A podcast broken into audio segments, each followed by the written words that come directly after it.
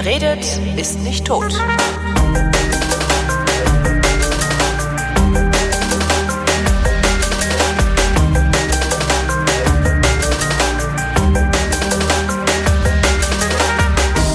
vor vielen, vielen Monaten, das dürfte irgendwie entweder Ende der 80er oder Anfang der 90er gewesen sein. Na, es war Anfang der 90er. Da habe ich nämlich damals einen Leistungskurs in meiner Schule VWL gehabt ähm, und habe gelernt, dass man ähm, mit VWL, wenn man das studiert hat und idealerweise noch Jura dazu, Insolvenzverwalter werden kann. Und Insolvenzverwalter werden ähm, anteilig an der Summe der Insolvenz irgendwie bezahlt. Und wir haben uns damals, weil es waren die 90er, die 80er haben gesagt, hier war gut, bla bla bla bla. Jedenfalls haben wir uns gedacht, komm, wir werden alle Insolvenzverwalter, verdienen eine Menge Kohle und müssen dann mit 40 nicht mehr arbeiten. Ich bin 44, kein Insolvenzverwalter ähm, und habe am Draht den Ulrich, der ist Insolvenzverwalter. Hallo Ulrich. Äh, hallo Holgi. Bist du 40 und musst nicht mehr arbeiten? Ich bin äh, 44 und muss noch arbeiten. Scheiße, was hast denn du falsch gemacht? Ähm, eigentlich relativ wenig, ähm, aber ich glaube, die Vorstellungen sind nicht mehr so, wie man sie sich vielleicht als Externer vorstellt. Ja, ja anscheinend. Denn, ne? Ja, denn ähm, ja, also übrigens kannst du immer noch Insolvenzverwalter werden. Aber ich habe VWL nicht zu Ende studiert und also ja. Ja, äh, denn äh, Insolvenzverwalter kann jeder werden. Ach, das kann jeder werden? Ja, es äh, im Gesetz steht jede geeignete und geschäftsfähige Person. Ich hätte mir also gar nicht die Mühe machen sollen müssen. Obwohl, wer, wer definiert denn, ob ich geeignet bin? Äh, der Insolvenzrichter. Also eben Spring, Sprung zurück. Ja. In der Regel sind es Volljuristen. Mhm. Auch ich bin Volljurist und Anwalt, aber es gibt tatsächlich vereinzelte Kollegen unter den, unter den Insolvenzverwaltern, welche eben nicht Juristen sind. Das sind Steuerberater und Wirtschaftsprüfer. Da gab es mal auch eine Tendenz. Ich glaube, heute würde ich als Nicht-Volljurist nicht mehr anfangen. Aber wie gesagt, sie gibt es noch. Also idealerweise bin ich Volljurist und habe ein bisschen oder vielleicht sogar möglichst viel noch betriebswirtschaftliche Kenntnisse. Also dass ich einfach weiß, wie so ein Unternehmen von innen aussieht, dass da. Na, du kriegst, äh, das Unternehmen gibt's nicht. Also Mhm. du musst vor allen Dingen mit Buchhaltung umgehen können im Zweifelsfall. Du musst, äh, du musst die Buchhaltung lesen können, du musst wissen, äh, wie läuft der Betrieb. Und das kriegst du notfalls auch durch die Analyse der Buchhaltung raus. Weil du nachvollziehen kannst, welches Geld von wo nach wo fließt, unter genau, welchen du Bedingungen. musst, Mhm. ja, richtig. Du musst notfalls wirklich tief einsteigen, um die Geldflüsse zu analysieren, auch gerade wenn es dann später vielleicht um Ansprüche geht, die man dann durchsetzen möchte. Aber in der Regel ist es hilfreich, ähm, schon mal das Buchwerk ein bisschen analysieren zu können. Aber wenn man in einen Betrieb hereinkommt, der im Idealfall auch noch ein laufender Geschäftsbetrieb ist, dann hast du ja sowieso eine bestehende Belegschaft, du hast notfalls einen Geschäftsführer und ähm, auf den du natürlich dann auch aufbauen kannst. Denn auch wenn ich schon mehrere Autohäuser und Bäckereien und was man sich so alles vorstellen kann, abgewickelt habe, äh, ich kann ja kein Brot backen. Ich kann auch nicht den Einkauf machen. Wenn der, der Bäckermeister sagt, ich muss heute 200 Kilo äh, Mehl kaufen, kann ich nicht sagen, ja, weiß ich nicht, verstehe ich nicht. Ja, brauchst du Äh, nicht, kriegst nur 100. Brauchst du nicht. Genau, das, das geht halt nicht. Also du äh, bist auf das Fachwissen, sage ich mal, der Leute schon absolut angewiesen. Und in der Regel kann man denen auch vertrauen. Warum bist du eigentlich Insolvenzverwalter geworden? Wolltest du das von Anfang an, so wie ich das dann geworden wäre, oder bist du da Ähm, eher reingerutscht? Ja, so eigentlich schon so ein bisschen. Also ich komme ähm, auch, ähm, also meine Geburtsort ist Mülheim an der Ruhr und ähm, komme, ich sag mal, aus einem, äh, aus einem familiären Betrieb. Der, mein Vater war selbstständig, war aber schon damals auch Rentner und irgendwie lag mir das und habe auch während des Studiums immer so ein bisschen gearbeitet und Ende des Studiums, das heißt im Referendariat, äh, macht man sich natürlich dann mal langsam Gedanken, was will man machen. Und ähm, damals war es dann auch so, dass die Insolvenzordnung, die heute noch gilt, äh, gerade erst eingeführt wurde. Die ist nämlich gerade zum 01.01.1999 in Kraft getreten erst. Vorher gab es die Konkursordnung und so weiter. Ähm, und da tat sich ein neues Feld auf. Und ähm, ich wollte da mal reinschnuppern und hatte dann ähm, im Referendariat, gibt es dann ja so Stationen, die monatsweise gehen, hatte ich dann die Gelegenheit, bei einem renommierten äh, Insolvenzverwalterbüro dort mit einem äh, sehr netten Insolvenzverwalter äh, zu arbeiten, heißt reinzuschnuppern. Und das gefiel mir gut. Das gefiel mir gut. Und dann ähm, hatte ich schlichtweg Glück, dass ich äh, nach Beendigung des Studiums und Referendariats direkt in einer Insolvenzverwalterkanzlei auch eine Anstellung gefunden habe. Arbeitest du da noch oder bist du mittlerweile deine eigene Kanzlei? Äh, nein, also ich arbeite, also ich habe angefangen äh, ursprünglich in Erfurt mhm. und bin dann aus, ich sag mal, beruflichen Gründen schlichtweg in den Bremer Raum gezogen. Und äh, wir arbeiten jetzt in einer Kanzlei. Dort sind wir, äh, ich sag mal, zweieinhalb äh, bis drei Insolvenzverwalter. Mhm. Ich sag mal, zwei hauptberufliche. Eine Dame macht das ein bisschen nebenher, würde ich mal sagen, also nicht äh, Vollzeit. Teilzeit-Insolvenzverwaltung, das geht? Ja, also ich sag mal, das ist schon, das ist ein Vollzeitjob. Ja, mhm. du kannst also, wir haben kaum äh, Mandate nebenher, sondern wenn du dich da engagierst, dann ist das schon ein, ein ausfüllender Beruf. Da kannst du nichts nebenher noch groß mhm. machen. Ähm, und ähm, ist natürlich die Frage, inwieweit man sich engagiert. Und ähm, natürlich gibt es Teilzeit. Also es gibt auch nach wie vor äh, Verwalter, die dann auch noch äh, forensisch, das heißt ganz normale Anwaltsberufe ausüben. Das hängt natürlich auch von der Fallzahl ab, wie viel man zu tun hat. Mhm. Ja ich habe halt genug zu tun und äh, deswegen äh, ja, habe ich halt einen Vollzeitjob. Ist eine Insolvenz was anderes als ein Konkurs, weil du sagst, früher hieß es Konkursrecht? Ähm, also ich, für ja, mich ist das alles dasselbe. Da ist halt einer pleite. Ja, äh, ja die Konkursordnung hatte vielleicht, also ich habe nicht unter der Konkursordnung gearbeitet, aber das, was ich gehört habe, hatte die Konkursordnung schlichtweg ein Ziel, nämlich eigentlich Zerschlagung des Unternehmens und zu versilbern. Und die Insolvenzordnung hat ähm, von Anfang an eigentlich den Sanierungsgedanken mit drin gehabt. Das heißt, ähm, auch wir versuchen, wenn wir so einen Betrieb bekommen, stets ähm, zu analysieren, ist eine Sanierung, eine Fortführung möglich. Und mhm. erst wenn aus verschiedensten Gründen das nicht möglich ist, ja, dann bleibt halt nur die Zerschlagung. Aber zur Zeit in der Konkursordnung war das eigentlich mehr eine Versilberung des Betriebes und dann äh, das Verteilen an die Gläubiger du hast halt eine andere Stoßrichtung, eine andere Jetzt Zielsetzung. Hast du es dann heute aber wahrscheinlich schwieriger, weil du die Gläubiger nicht mehr unbedingt so gut bedienen oder befriedigen kannst, wie du es könntest, wenn du das Unternehmen einfach auflöst. Naja, das kannst du natürlich, also diese Rettung, Sanierung äh, kannst du natürlich auch nur dann machen, wenn es im Zweifelsfall zum gleichen oder besseren Ergebnis führt. Und das kannst ja den, oder das musst du dann den Gläubigern entsprechend dann auch entsprechend vermitteln und ausrechnen. Sind die Gläubiger diejenigen, die da das letzte Wort haben? Also ich, mein Unternehmen, also Vrind, äh, wird, wird jetzt insolvent. Wann bin ich überhaupt insolvent? Wie viel Schulden muss ich haben, um insolvent zu sein? Okay. ähm, also erstens die Frage mit den Gläubigern. Ja, wir haben Gläubigerautonomie. Letztendlich äh, könnten äh, die Gläubiger quasi alles entscheiden. Sie machen es aber nicht. Also du hast, äh, dass Gläubiger aktiv am Verfahren teilnehmen und Interesse zeigen. Das will ich äh, mal sagen, hast du vielleicht nur in Großinsolvenzen. Ähm, ansonsten äh, in mittleren oder kleinen Insolvenzen, die wir hier überwiegend abwickeln, ähm, da hast du vielleicht natürlich äh, beteiligte Banken, wo es um die Verwertung der Immobilien gibt, äh, geht. Da spricht man sich natürlich ab, dass das äh, ähm, in Einvernahme geschieht. Aber wenn du 80, ja, nee, mehr, 90, 95 Prozent der Verfahren hast du, kriegst du gläubige Anfragen, äh, die dahin lauten, ist meine Forderung festgestellt oder nicht. Äh, darüber hinaus geht das nicht. Was heißt festgestellt oder nicht? Äh, festgestellt zur Insolvenztabelle. Ähm, ja, müssen wir mal ein bisschen anfangen. Also genau.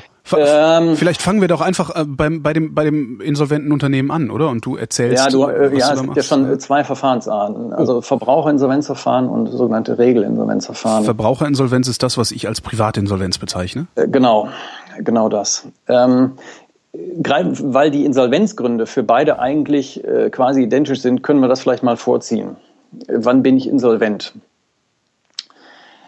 Ähm, ich sage mal, ganz überwiegender Insolvenzgrund ist die Zahlungsunfähigkeit. Mhm. Also ich habe mehr Schulden oder mehr Schuldendienst zu leisten, als ich Einnahmen habe. Ja, du kannst also, im Gesetz steht, ähm, zahlungsunfähig ist derjenige, der nicht in der Lage ist, seine fälligen Zahlungspflichten zu erfüllen. So, jetzt ist natürlich die Frage, auch ich habe Zahlungspflichten, äh, es kommt natürlich auch mal wieder Geld ran, rein. Wann konkret bin ich zahlungsunfähig? Mhm. So, und da gibt es letztendlich durch die Rechtsprechung eine Faustformel, die da lautet, derjenige ist zahlungsunfähig, der nicht dazu in der Lage ist, 90 Prozent seiner fälligen Verbindlichkeiten, äh, seiner fälligen Verbindlichkeiten innerhalb von drei Wochen zu zahlen. Mhm. So, das heißt, wenn du 100.000 fällige Verbindlichkeiten hast und die Fälligkeit ist das Entscheidende. Es kommt also nicht darauf an, ob du so viel Schulden bei der Bank hast, denn der, das Darlehen ist ja nicht fällig, sondern erst wenn die Bank den, das Darlehen fällig stellt, äh, dann musst du innerhalb von drei Wochen halt 90.000 Euro zahlen. Und wenn du das nicht kannst, dann bist du zahlungsunfähig. Muss ich die zahlen können, wenn die Bank die fällig stellt, oder muss ich die eigentlich immer haben? Also weil ich, ich habe auch äh, eine hohe, sehr hohe fünfstellige Summe Schulden bei der Bank, ja. äh, kann aber meine monatlichen Raten bezahlen. Ja, ähm, dann sind aber nur die Raten fällig. Und ach, die Raten sind das fällige, okay. Mhm. Genau. Ne? Also das okay. ist halt erst, wenn die Bank sagt, nehmen wir mal, du kommst in Zahlungsverzug mhm. und die Bank sagt, wir stellen jetzt den gesamten Kredit fällig. Mhm. Dann ist nicht mehr die einzelne Rate fällig, sondern dann, sondern dann der gesamte Betrag. Wenn jetzt aber die Wohnung, also angenommen, ich habe, keine Ahnung, 50.000 Euro Schulden auf der Wohnung, die Wohnung ist aber 100.000 wert, bin ich nicht zahlungsunfähig, sondern dann gebe ich der Bank einfach die Wohnung und sage, macht doch, was ihr wollt. Äh, das spielt bei der Überschuldung eine Rolle. Mhm. Nein, auch dann bist du zahlungsunfähig, weil ja. die, äh, die Bank will Geld haben mhm. und nicht deine Wohnung. Ja, da muss also Cash fließen. Du könntest natürlich rein theoretisch sagen, okay, ich verkaufe innerhalb von drei Wochen äh, die Wohnung, ja, mhm. weil du hast ja einen Übererlös. Ja. Ja, und dann wärst du natürlich dazu in der Lage, dann auch tatsächlich äh, die volle Summe zu zahlen. Aber in der Regel geht das halt nicht so schnell. Ja, und in der Regel sind das dann auch wahrscheinlich nicht solche eindeutigen Summen, dass äh, mein, mein, mein, mein Immobilienvermögen meine Schulden um 100 Prozent übersteigt oder sowas. Das sind ja wahrscheinlich andere Fälle. Ja, das sind natürlich die Ausnahmen. Ja, ja, eben. Das sind die Ausnahmen. So, also das ist die Zahlungsunfähigkeit. Also das ist also letztendlich ähm, äh, wie gesagt, 90 Prozent innerhalb von drei Wochen. Mhm. Faustform. So, äh, gegenüber oder anderer Insolvenzgrund ist die sogenannte Überschuldung. Und da wird ein Vermögensvergleich gemacht, ähnlich wie bei einer Bilanz. Äh, dort wird also geguckt, was habe ich an Vermögen ähm, und welche äh, Verbindlichkeiten stehen diesem Vermögen gegenüber. Mhm. So, und wenn man sich eine Bilanz vorstellt, die hat man ja vielleicht schon mal gesehen, dann hat man, was weiß ich, auf der sogenannten Passivseite ähm, hat man 200.000 äh, Bankverbindlichkeiten. Die Passivseite ist die, die anzeigt, wo die Kohle herkommt. Genau. Oder? Genau. Und da die Aktivseite? Genau, ja, ja, ja. Da hast ja. du das äh, sogenannte Eigenkapital, was dann in der Regel oben ausgewiesen wird, und das Fremdkapital. Und das sind dann in der Regel die Bankverbindlichkeiten. Genau. Das ist die rechte Seite auf einer Bilanz. Mhm. So, beispielhaft 200.000 Euro Bankverbindlichkeiten. So, und was hast du mit den 200.000 Euro gemacht? Können wir dich als Beispiel nehmen. Du hast vielleicht deine Wohnung gekauft. Genau die steht dann auf der Aktivseite. Mhm. Ähm, so, und dann gibt es vielleicht noch ein Auto, äh, dann gibt es noch andere Vermögenswerte. Und ähm, äh, bei der Überschuldung wird halt geschaut, ja, welchen tatsächlichen Wert haben denn diese, hat diese Wohnung? Das ah. kann ja auch ah. sein, dass die einen Wert verloren hat. Oder Schrottimmobilie. Wert, genau, Schrottimmobilie oder in Berlin steigen sie im Moment, glaube ich, die äh, ja. Werte. Kann natürlich dann sein, aha, ich habe die Wohnung für damals 100.000 gekauft, jetzt hat es einen Wert von 150.000. Mhm. Und äh, so muss man halt gucken, äh, überwiegt das Vermögen äh, die Verbindlichkeiten. Und wenn das der Fall ist, bist du nicht überschuldet. Mhm. So. Und da kann man, da ist natürlich dann viel Musik drin, denn die Frage ist natürlich, der, die Frage ist der Bewertung. Wie bewertet man sowas?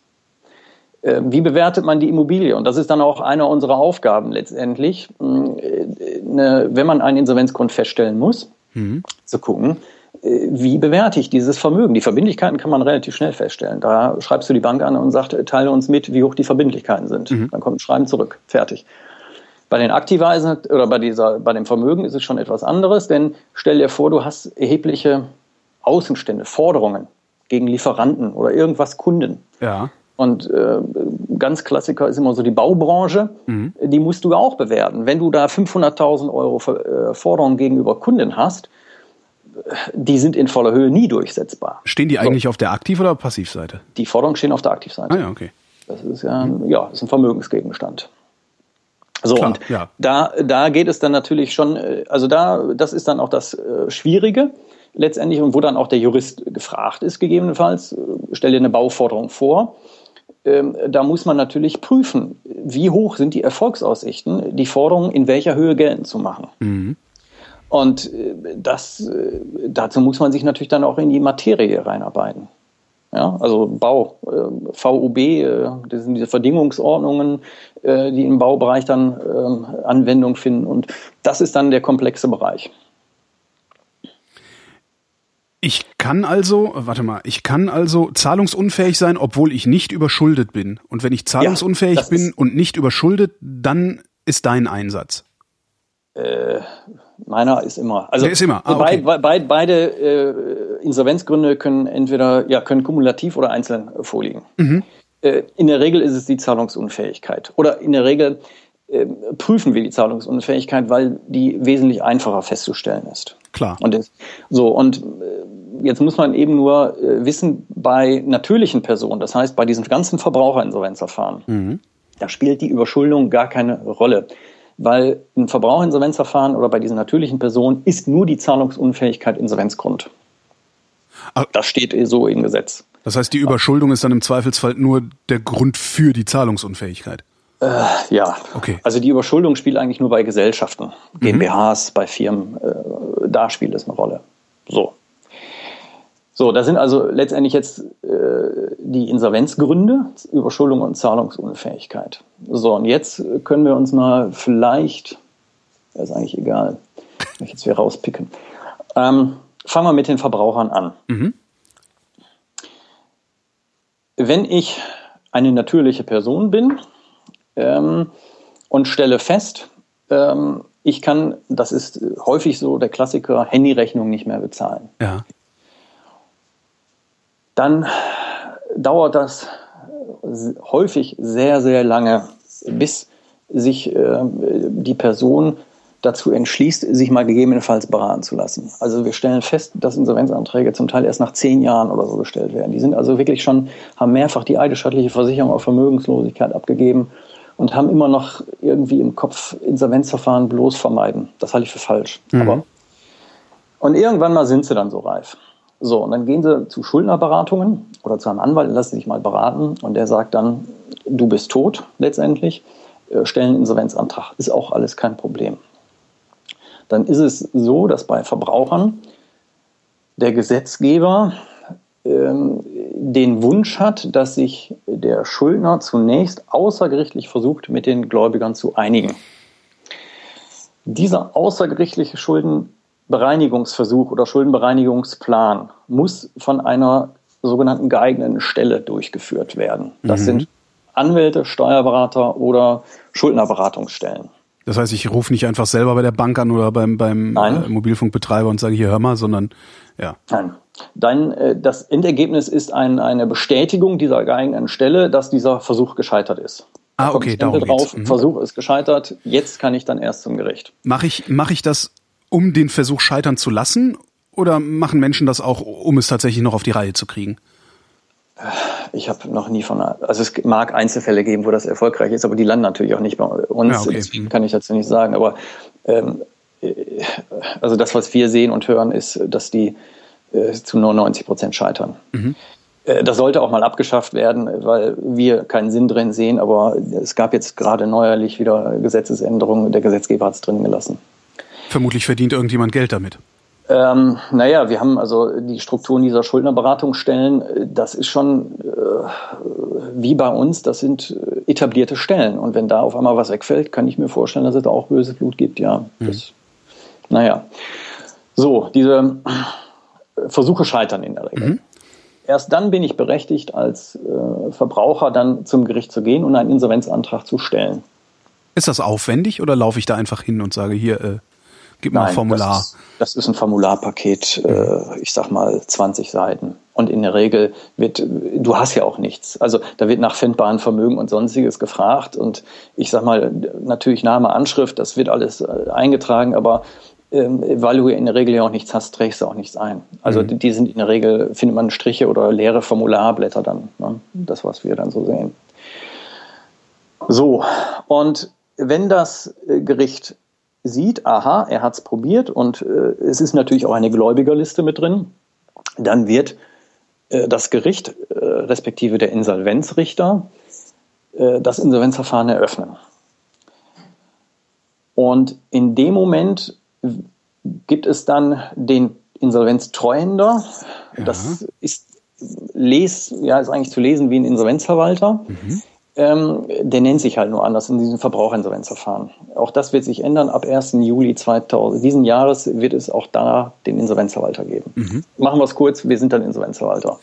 Äh, bis, bis, bis der Richter dieses Insolvenzverfahren eröffnet, wie viel habe ich da bezahlt, um es überhaupt eröffnen lassen zu können? Weil da sind ja lauter Dienstleister nochmal dazwischen.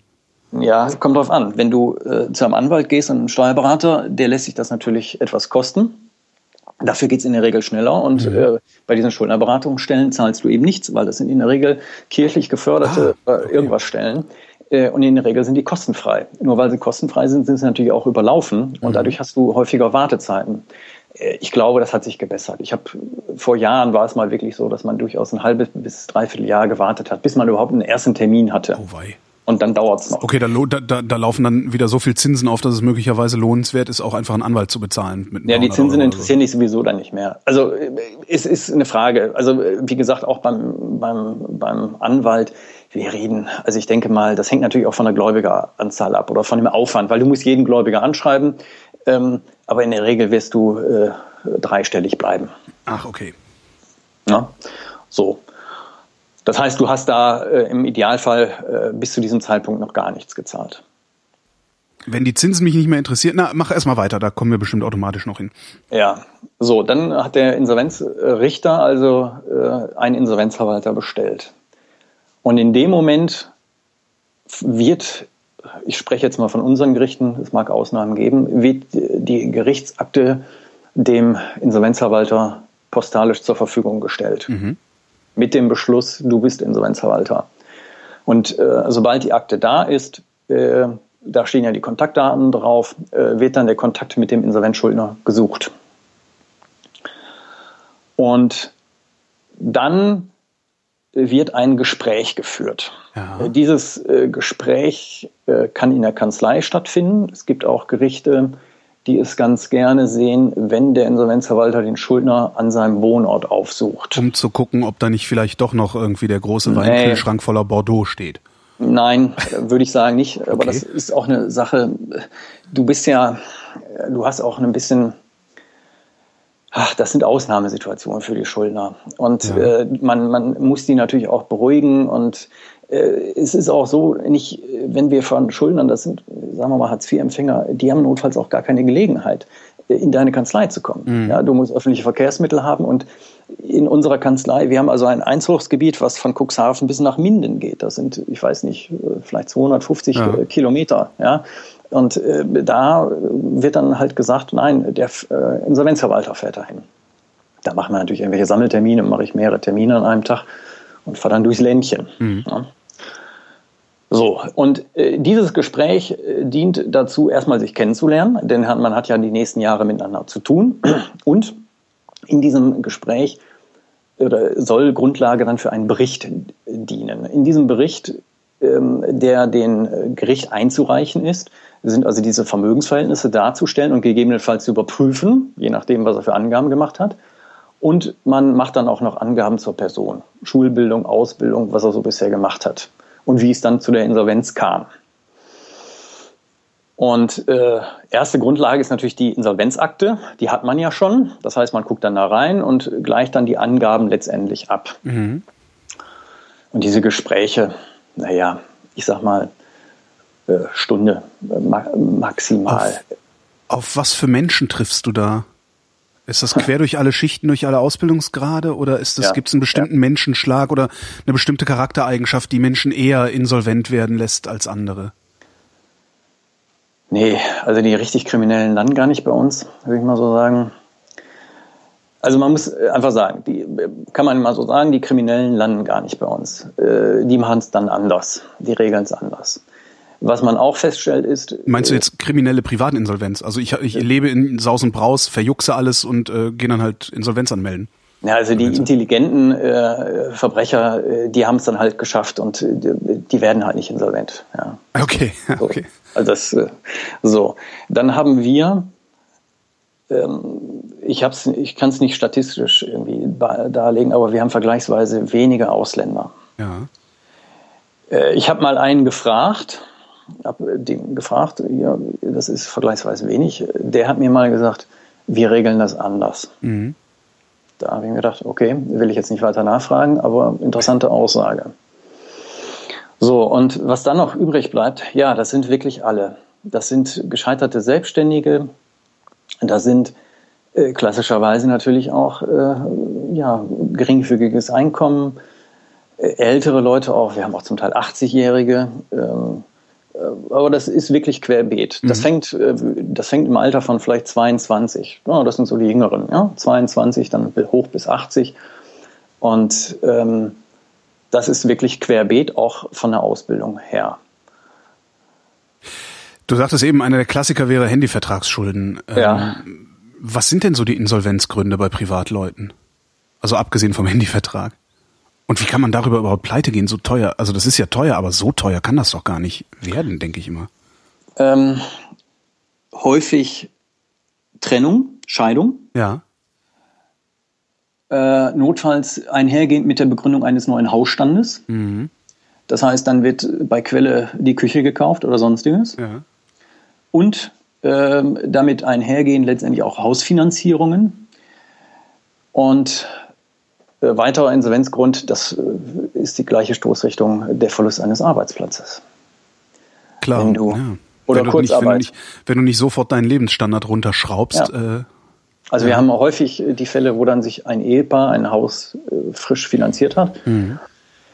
Und einer verliert seinen äh, Job, da kannst du dir schon vorstellen, da fehlen auf einmal ein paar hundert Euro monatlich. Ja. Und dann äh, Kurzarbeit hatten wir auch durchaus Fälle jetzt äh, zur Wirtschaftskrise ne, Ende 2008, 2009.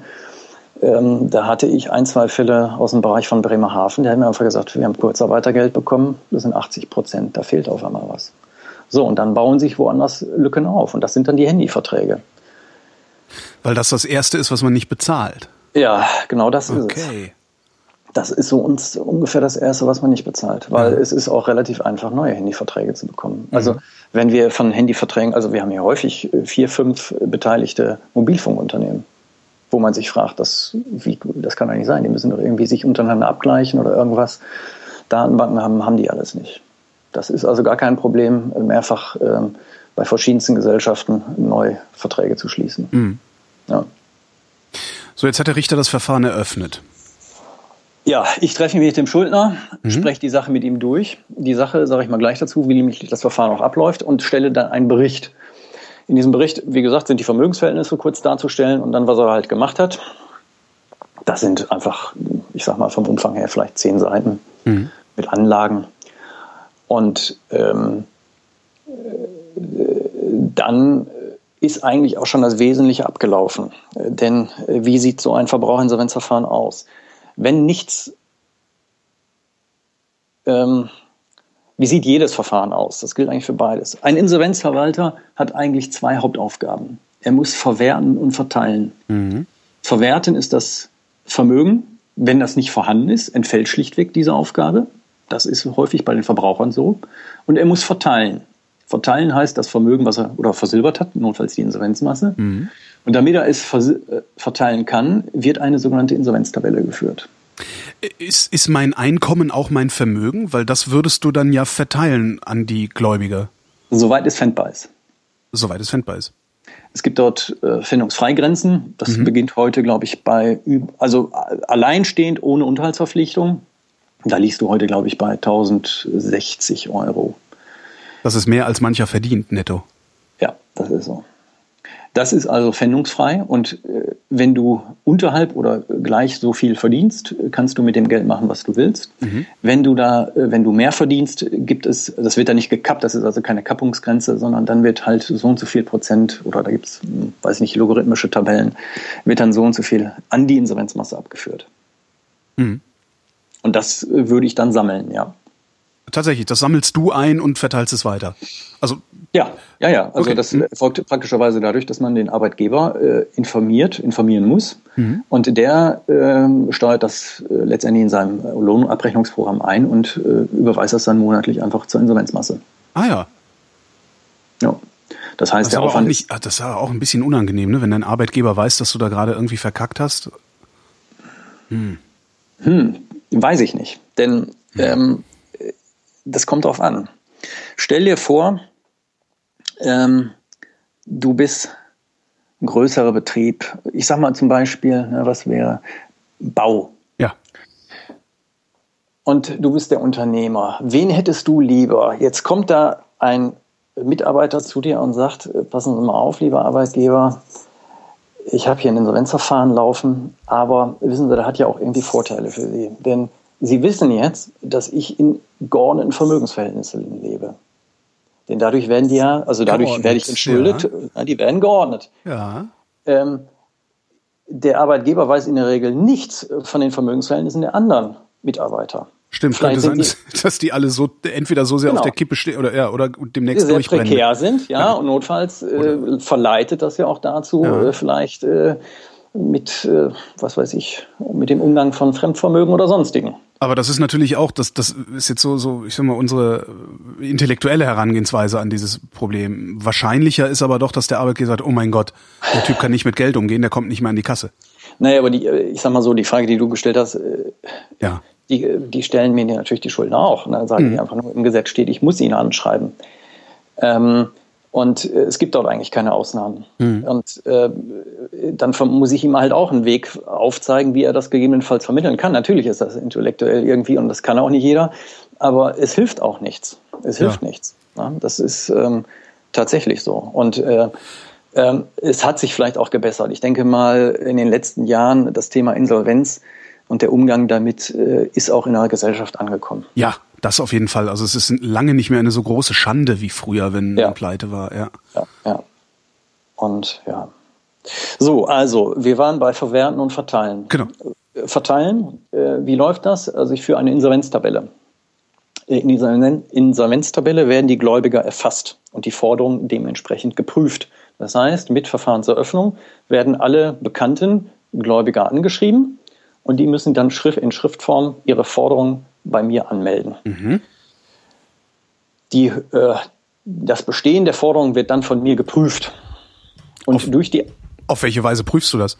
Also sagst du im Zweifel, ja, dann zeig mir mal äh, die, die Rechnung, die er unterschrieben genau. hat oder so? Okay. Genau. Er zeigt mir die Belege. Mhm. Häufig gibt es auch schon Titel.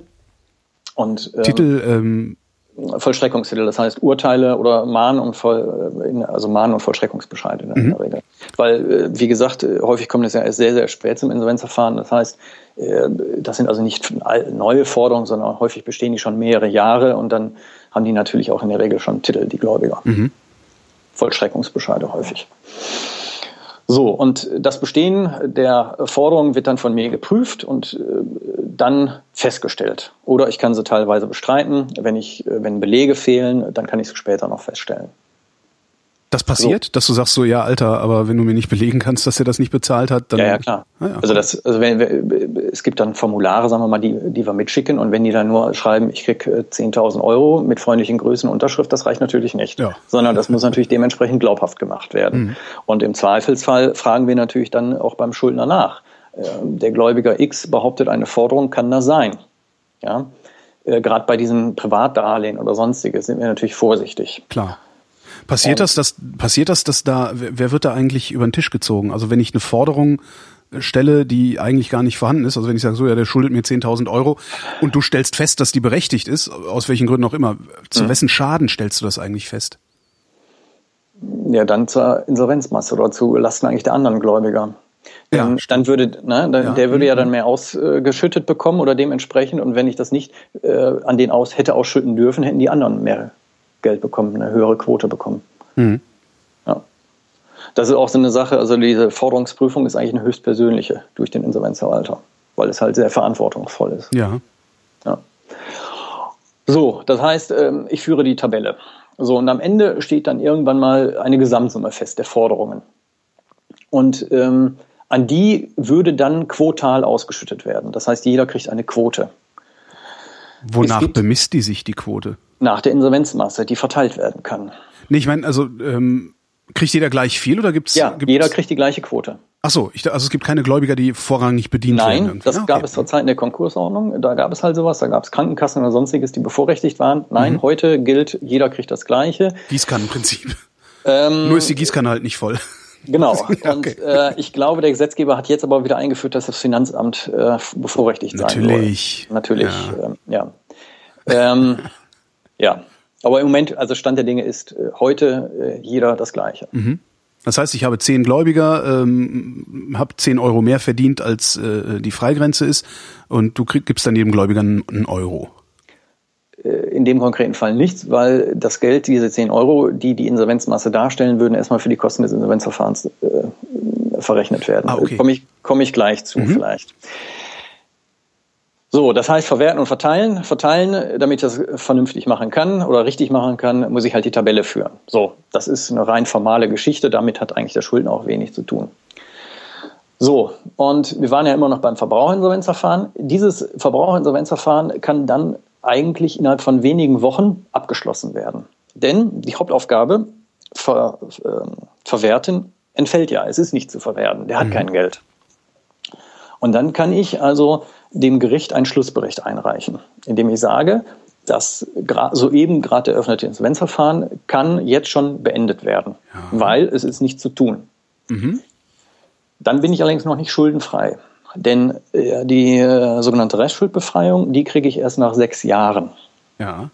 vom Tage der Eröffnung. Wer spricht mir die aus? Also wer gewährt mir diese Recht, Restschuldbefreiung? Der Insolvenzrichter? Das Gericht, ja, das macht dann der Rechtspfleger. Also das Gericht. Mhm. das Gericht. Ist mir das garantiert? Oder kann es mir auch passieren, dass sie nach sechs Jahren sagen, nö, Pech Ja, gehabt? also ja, es kann was dazwischen kommen. Was? Du hast, äh, du hast sogenannte Obliegenheiten.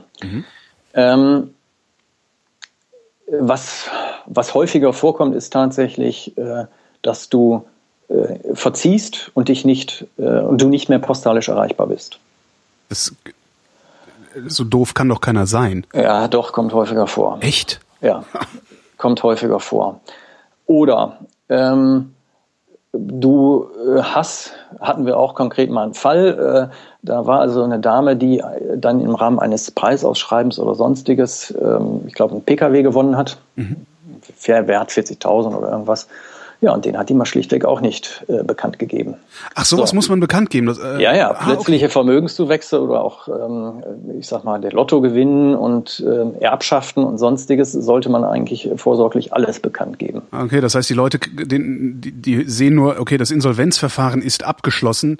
Ja. Jetzt ist alles wieder gut, jetzt kann ich auch im Lot. Ah, okay. Nee, das, ja, sie kriegen schon deutliche Hinweise, aber äh, ich weiß nicht, man muss auch nicht die Böswilligkeit unterstellen. Manchmal ist es auch einfach so, weil in der Regel du hörst, äh, wie gesagt, außer diesem ersten Treffen mit mir, mit dem Insolvenzverwalter, hast du eigentlich nur noch postalischen Kontakt. Und das, ist, das kann auch Ich, sein, ich würde Böswilligkeit unterstellen. Also ich würde wahrscheinlich, wenn, wenn ich jetzt in einer Privatinsolvenz äh, wäre oder also in diesen sechs Jahren wäre und würde 10.000 Euro im Lotto gewinnen, würde ich wahrscheinlich auch denken, ey scheiße, davon kaufe ich mir doch lieber was Schönes, als das jetzt abzugeben.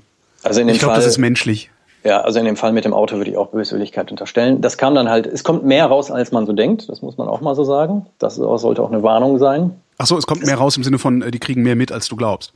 Ja, Ja. nee, umgekehrt, ich kriege mehr mit. Äh, es, ja. es gibt auch durchaus Nachbarn, die dann mal anrufen oder, oder anonyme Hinweise. Ja, auch sowas gibt es. Und äh, auch in dem Fall war Das es, ist ja glaube ich, so. eklig. Ja, das Reagierst ist du da drauf? Also musst du da drauf reagieren? Ja, natürlich, natürlich. Natürlich. Ah. Und das sind natürlich dann so Fälle, die die, die Restschuldbefreiung äh, zerschießen. Was Ähm, passiert, wenn mir, also äh, äh, meine Eltern überweisen mir zum Geburtstag 500 Euro. Ist das, ist das schon ein plötzlicher Vermögenszuwachs, den ich, den ich anmelden müsste? Also kann mir das schon das Genick brechen? Im eröffneten Insolvenzverfahren würde ich es bekannt geben. Äh, in der sogenannten Wohlverhaltensphase äh, Würde ich Mutti bitten, mir das Cash zu geben, ne? Äh, Ja, im Zweifelsfall schon. Äh, das sind jetzt auch, ach, das ist jetzt, das müsste ich mir anschauen. Äh, Mhm. Kommt selten vor, bevor ich jetzt, also jetzt auch gerade heißt einen größeren Hörerkreis, äh, was Falsches sage. Ähm, ich glaube, in der Wohlverhaltensphase ist eigentlich keine Gefahr. Da sind die Erbschaften der Klassiker. Ja? Ah. Da ist dann die Hälfte der Erbschaft abzuführen an die Insolvenzmasse. Ich hätte gedacht, alles. Eröffnen im Insolvenzverfahren alles. In der Wohlverhaltensphase die Hälfte. Mhm. Okay. Also Mutti muss rechtzeitig im Torf oder eben halt ein bisschen später. Alles klar. Ähm, so, aber wir waren, okay, Verfahren wurde aufgehoben, aufgehoben und du trittst automatisch in die sogenannte Wohlverhaltensphase ein. Ja. Das Ganze dauert sechs Jahre, das heißt, je nachdem, wie lang das Insolvenzverfahren läuft, desto kürzer ist dann die Wohlverhaltensphase. Was darf ich in der Wohlverhaltensphase denn noch alles nicht? Darf ich neue Schulden machen? Äh, langläufig wird immer schön behauptet, regelmäßig, du, du darfst keine neuen Schulden machen. Das stimmt aber nicht. Also wenn mir die Waschmaschine kaputt geht, darf ich mir trotzdem auf Pump eine neue kaufen. Ja, du kannst neue Verbindlichkeiten eingehen, neue Schulden machen. Theoretisch. Was in meiner Schufa-Auskunft, was steht in meiner Schufa-Auskunft, wenn ich in der Wohlverhaltensphase bin? In deiner Schufa wird drinstehen, dass ein Insolvenzverfahren irgendwann mal eröffnet und abgeschlossen wurde. Mhm. Das heißt, wenn du jemanden äh, Neugläubiger findest, also eine Bank oder so, die den Darlehen gibt, kannst du auch neue Schulden machen. Mhm. Äh, das ist halt, äh, das gefährdet auch nicht dein Insolvenzverfahren oder deine Restschuldbefreiung. Aber ich bin in der Lage, mir ein neues Insolvenzverfahren drauf zu schaffen. Passiert das? Ja, es gibt kein Insolvenzverfahren. Aber das Problem ist, wenn du neue Schulden machst, das Problem sind nicht die Schulden, sondern das Problem ist, wenn du die dann auch wieder nicht zahlen, zahlen oder zahlen kannst. Mhm. Weil dann kann dir der, äh, dieser sogenannte Neugläubiger sagen, lieber Schuldner, du weißt doch, dass du zahlungsunfähig bist. Da mhm. lief ein Insolvenzverfahren, das ist veröffentlicht, das wird ja auch veröffentlicht. Ja. Oho, ähm, da steht dann, Holger Klein hat ein Insolvenzverfahren am Hals? Ja, jede ähm, jedes eröffnete Insolvenzverfahren oder auch vorläufige Insolvenzverwaltung und sonstiges wird äh, veröffentlicht. Früher erfolgte das in der Regel über die Tageszeitung. Heute wird das elektronisch gemacht über eine Internetseite oder Insolvenzportal, das heißt insolvenzbekanntmachung.de. Mhm. Da kann man das Bundesland, das Insolvenzgericht eingeben und dann nach Namen suchen. So, und die Banken fragen das, äh, oder alle professionellen Gläubiger, Banken und sonstiges, mhm. Äh, die haben da sowieso immer ein Auge drauf. Das heißt, das äh, stellen wir fest. Also sobald ein Insolvenzverfahren eröffnet ist, sind die Konten sofort gesperrt. Häufig wissen die Banken eher davon Bescheid als wir, weil die halt ständig auf diese Insolvenzbekanntmachungen schauen. Die Konten gesperrt? Also ich komme überhaupt nicht mehr an mein Geld? Ja, in der Regel für ein paar Tage, weil dann melden sich die Schuldner bei mir und dann kann ich das auch schnell wieder freischalten. Ah, okay. So. Ähm, so, Neuschulden waren wir oder Neuverbindlichkeiten. Mhm. Äh, also das ist nicht so das Problem, aber dieser, wenn du die ja nicht zahlen kannst, dann kann dieser Neugläubiger die relativ schnell nachweisen durch die Insolvenzbekanntmachungen, dass du offensichtlich diese Neuverbindlichkeiten oder den, den Schaden, der dadurch entstanden ist, billigend in Kauf genommen hast. Mhm. Und dann sind wir im, Strafta im, im Strafbereich. Dann sind wir nämlich beim Eingehungsbetrug. Eingehungsbetrug? Ja, Betrug. Mhm. Ich gehe neue Verbindlichkeiten, also Eingehungsbetrug. Ah, okay. Ja, das heißt, ich täusche diese Neugläubiger über meine Zahlungsbereitschaft und auch Fähigkeit. Mhm. Und äh, wenn dann der Schaden tatsächlich eintritt, hat er einfach äh, es relativ leicht äh, zu beweisen, dass dem nicht so war, sondern er kann sagen, hier, da lief ein Insolvenzverfahren. Woher nimmst du das? Ja. Das hast du, ähm, das ist halt die Gefahr. Äh, das hast du, ich sag mal, eigentlich äh, in der Vorinsolvenz eigentlich nicht, weil in der Regel hast du ja noch keine Bekanntmachung. Die Gläubiger wissen ja gar nicht um deine Vermögenssituation. Mhm.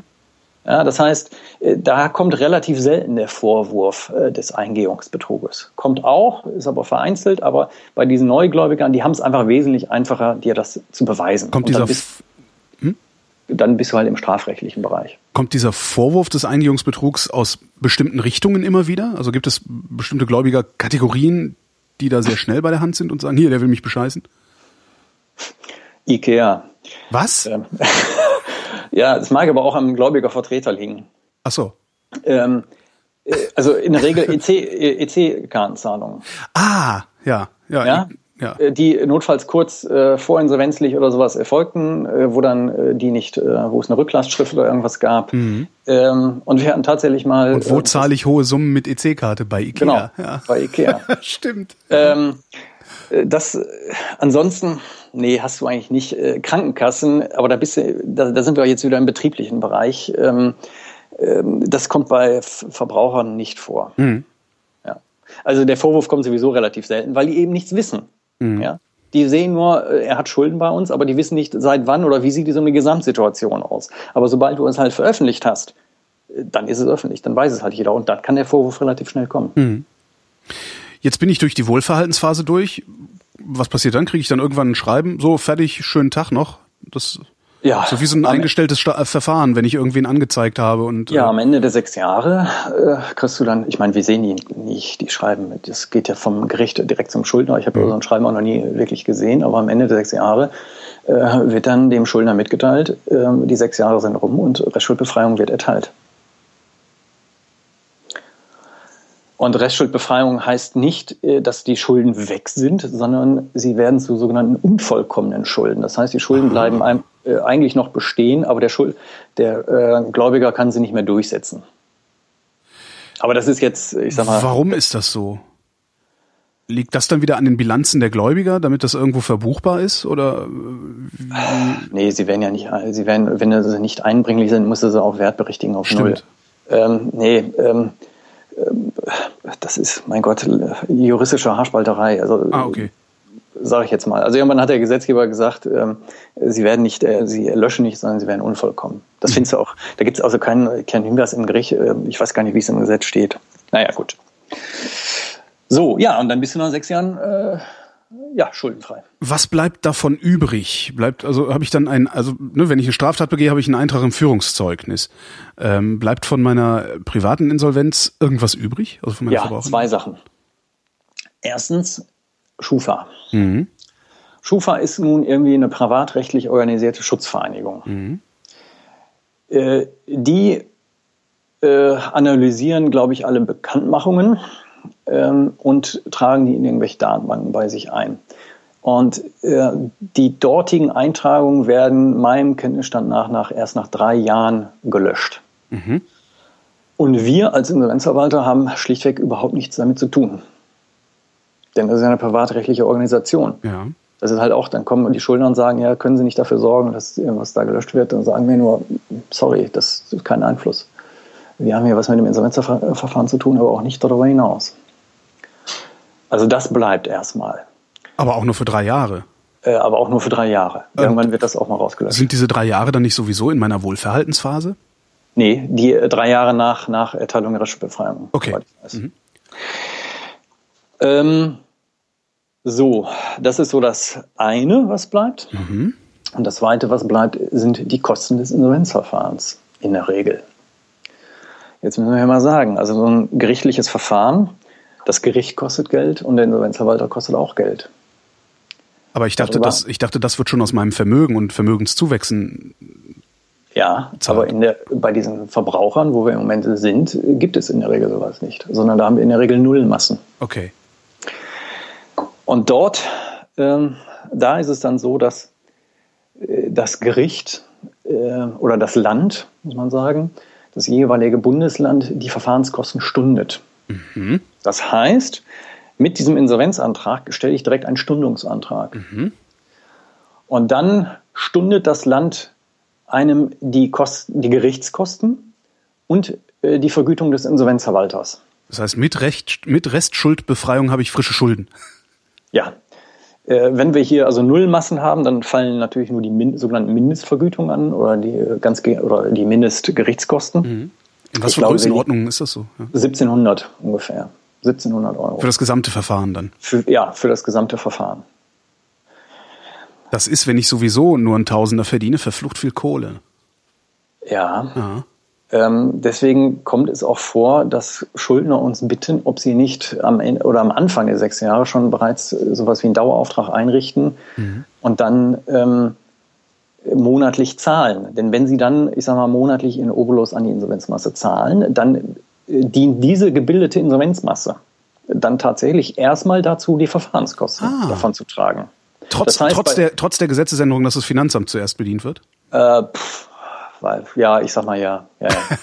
okay. ja haben, wir, haben wir noch nicht drauf. Es dauert Alles noch ein halbes mhm. Jahr. Ja. Ähm, ja, genau. Also die Verfahrens, das heißt bei wirtschaftlicher Betrachtung, wenn der Schuldner was dann in die Insolvenzmasse zahlt, kommt ihm das zu 100 Prozent wieder zugute. Mhm. Ja, denn er wird dann am Ende sechs Jahre tatsächlich schuldenfrei. So, und ähm, äh, das sind aber Kosten, die das Land beitreibt. Das heißt, wenn das ähm, äh, wenn die Restschuldbefreiung erteilt wurde und die Kosten wurden noch nicht äh, freiwillig aufgebracht, dann äh, wird das Land dann an den Schuldner herantreten und sagen, zahle. Mhm. Und da ist es natürlich auch so, wenn du natürlich wieder nur Hartz-IV-Empfänger bist, äh, da kann man natürlich auch großzügige Regelungen und äh, Ratenzahlungen äh, treffen. Wir hören das zum Teil von den Rechtspflegern, dass das auch eine relativ langwierige Geschichte ist. Und ähm, auch dort wird es sicherlich so sein, dass das ein oder andere dann niedergeschlagen wird, weil es einfach nicht eintreibbar ist. Das heißt aber, wenn du nicht gerade das Glück hast, trotz deiner Zahlungsunfähigkeit äh, über ein einigermaßen hohes Einkommen, also was weiß ich, irgendwie äh, 1000 Euro und mehr netto im Monat zur Verfügung, dann lässt dich das auch nach der Restschuldbefreiung für viele Jahre nicht los. Weil du halt die Verfahrenskosten noch irgendwie auftreiben musst. Also das ist, äh, ja.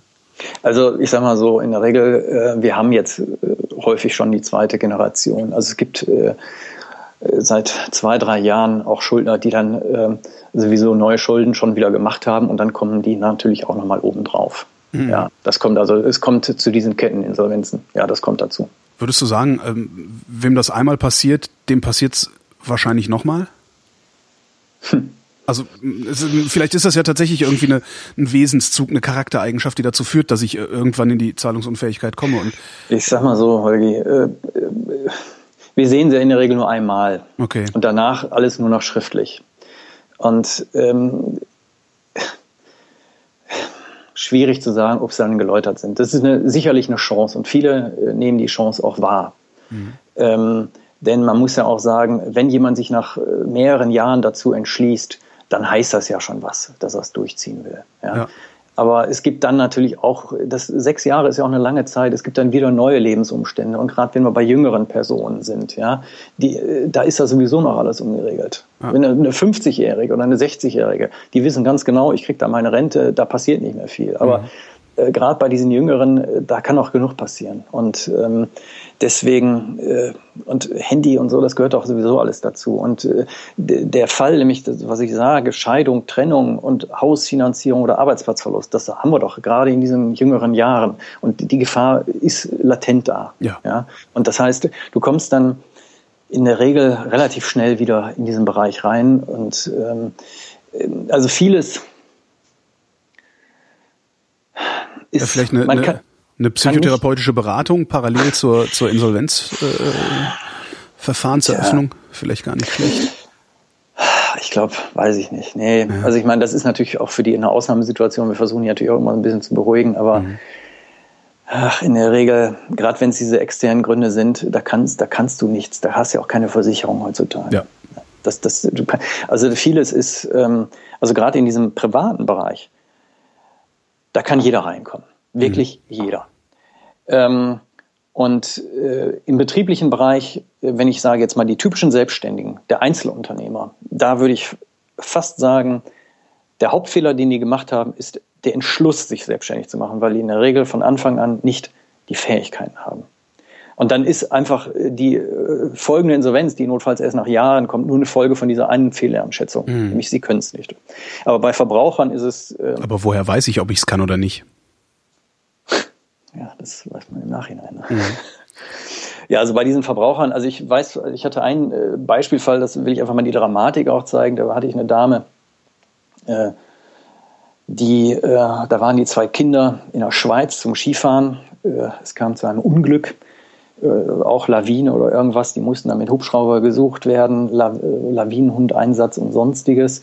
Dann wurden die also, ich glaube, einer wurde tot geborgen, der andere lebend. Äh, und dann kannst du dir vorstellen, was damit für Kosten einhergehen. Überführung und sonstiges. Mhm. Und es gab keine Versicherung. Ja, und dann hatte sie den Schweizer Staat als Gläubiger und ich glaube, die hatte 150.000 äh, Franken auf der Uhr. Ui. Ja, und äh, die hatte sonst keine weiteren Schulden. Ja, die Kinder fahren in Skiurlaub und dann passiert sowas. Ja. Da, da fällt einem nichts mehr zu ein. Ja. ja da, da, brauchst du gar nicht mehr zu, ja, das äh, ist dann schon tragisch. Ähm, aber das ist wirklich ein Ausnahmefall, aber auch sowas kommt vor. Und die ist dann direkt in die Privatinsolvenz? Äh, die, die, ist relativ zeitnah ja. in die Privatinsolvenz. Ja. Wobei, wären sie versichert gewesen, wäre das nicht passiert, ne? Das ist auch wieder so ein Plädoyer für ja, weißt du, ich weiß nicht, denkt man da dran und ja. Denkst du, natürlich denkst ja, du da nicht dran. Äh. Da denkst du nicht dran. Ja. So, und ähm, auch ich wäre da nicht vorgefeilt. Du, kann, du kannst nicht das Risiko immer so abschätzen. Das nee, ist, kannst du nicht. Ja. Ja. Was, wenn eine Firma pleite geht? Tja. Ähm, dann sind wir im anderen Bereich. Da sind wir nämlich jetzt in den sogenannten Regelinsolvenzverfahren. Diese mhm. Regelinsolvenzverfahren äh, äh, darunter fallen also diese ganzen Betriebe, Einzelunternehmer und die ganzen Gesellschaften, GmbHs, Aktiengesellschaften und sonstiges. Und das läuft prinzipiell ähnlich. Äh, eigentlich genauso. Nur was wegfällt, ist diese erste Phase, die ich geschildert habe, nämlich diese außergerichtliche Schuldenbereinigungs, dieser außergerichtliche Schuldenbereinigungsversuch. Das heißt, ein Unternehmen bekommt auch diese Rest Restschuldbefreiung und muss eine Wohlverhaltensphase? Äh, nein, also äh, nee, also die Restschuldbefreiung gibt es also nur bei ja, bei natürlichen Personen. Also auch der Einzelunternehmer kriegt seine Restschuldbefreiung. Mhm. Aber sobald ich eine äh, irgendeine Rechtsform habe, eine GmbH oder sowas bin, äh, dann. Die wird liquidiert, die wird zwangsliquidiert oder halt saniert. Also da gibt es mhm. eigentlich nur zwei Möglichkeiten. Entweder ich verkaufe den Betrieb, ich saniere ihn durch äh, was auch immer, oder ich liquidiere ihn. Mhm. Und äh, wenn ich ihn saniere, dann gibt es den Betrieb als solchen ja weiter. Mhm. Oder wenn ich ihn eben nicht sanieren, sanieren kann, dann wird er zwangsliquidiert durch mich. Was machst du lieber, liquidieren oder sanieren? Naja, wir versuchen immer zu äh, sanieren. Ähm, äh, lass mich das als Aufhänger nehmen. Also ein Insolvenzverwalter arbeitet meiner Ansicht nach auch grundsätzlich etwas anders als ein Jurist, auch wenn ich einer bin. Wenn du zum Anwalt gehst, der guckt in die Vergangenheit. Da kommst du hin und sagst, ich hatte einen Autounfall, da ist das und das passiert. Und dann muss der, dann ist die Aufgabe des Rechtsanwaltes, äh, die Sachen Rechtslage, die in der Vergangenheit liegt, mhm. zu bewerten. Der Insolvenzverwalter guckt immer in die Zukunft. Ich habe auch eine andere Denke. Die Vergangenheit ist zwar interessant, aber sie ist vielleicht nicht entscheidend. Denn ich versuche in der Zukunft was zu gestalten. Wenn ich zu sehr in die Vergangenheit schaue, ja, dann, dann kann ich nicht gestalten. Das heißt, gerade wenn ich Betriebe habe oder laufende Betriebe, dann gucke ich in die Zukunft. Da geht da und gerade, da hast du auch gar keine Zeit, in die, in die Vergangenheit zu gucken, sondern da geht es. Da gibt es ja auch nichts zu sehen. Also ja, da, da, die geht Probleme ja nicht um Schuldzuweisungen und sowas. Genau, ist, genau. Das ist auch genau das, was du sagst. Es geht weder bei den Verbrauchern noch bei den äh, sonstigen Regelinsolvenzverfahren darum, eine Schuldzuweisung. Wir machen keine Schuldzuweisung. Ja, die Karre ist, ist im Dreck und muss da raus, darum geht's ja. ja. Ja, das haben auch die Schuldner, die denken immer, sie kriegen den Kopf abgerissen. Nein, nein, das mhm. ist nicht unsere Aufgabe. Wir verwerten und verteilen. Es ist nicht Aufgabe auch das ganze Strafrecht, was ich auch gesagt habe. Das ist nicht unsere unsere ähm, Branche. Mhm. Ja? Ähm, wir gehen im Interesse der Gläubiger, sage ich jetzt mal, neutral daran. Mhm. Neutral. Die gelingt, dir, gelingt dir das immer? Ja, klar. Ja. Okay. Kann ich, kann ich uneingeschränkt sagen, ja. ja. Also ich, ich stelle mir einfach vor, also bei manchen Menschen hätte ich wahrscheinlich einfach, wenn ich sagen würde, du, war ja klar, dass du Arschloch die Firma in Grund und Boden reitest. Oder sowas.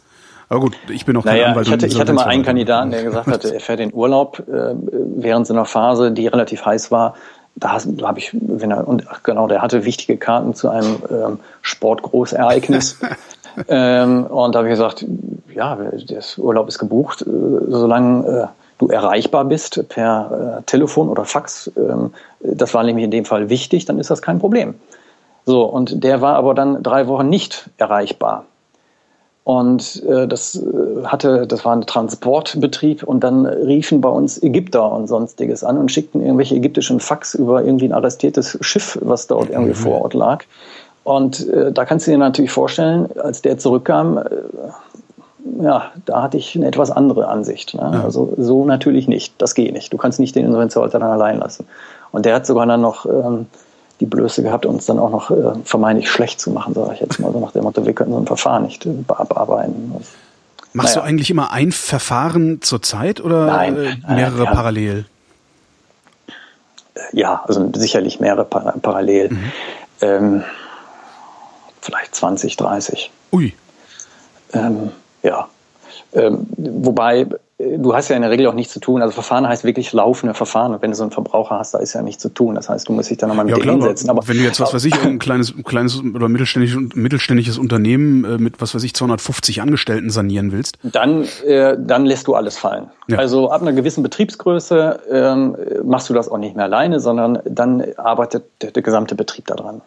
Ja, das führt also dazu, bei so Großinsolvenzen oder sonstiges, das weiß ich, da werden äh, Hundertschaften also stell dir, es gab mal so ein Transportunternehmen, glaube ich, von so einem Geldtransportunternehmen. Äh, da wurden, äh, soweit mir berichtet wurde, 100 Rechtsanwälte just am Ende abkoordiniert und direkt zu einem anderen Betriebsstandort, um dort unter anderem Geld zu zählen und sonstiges. Da wird alles fallen lassen. Also wenn du einen, einen großen laufenden Geschäftsbetrieb hast, äh, arbeitest du notfalls Tag und Nacht. Mhm. Macht der Spaß der Job? Ja, sonst würdest du es nicht machen. Was macht den Spaß am Job aus?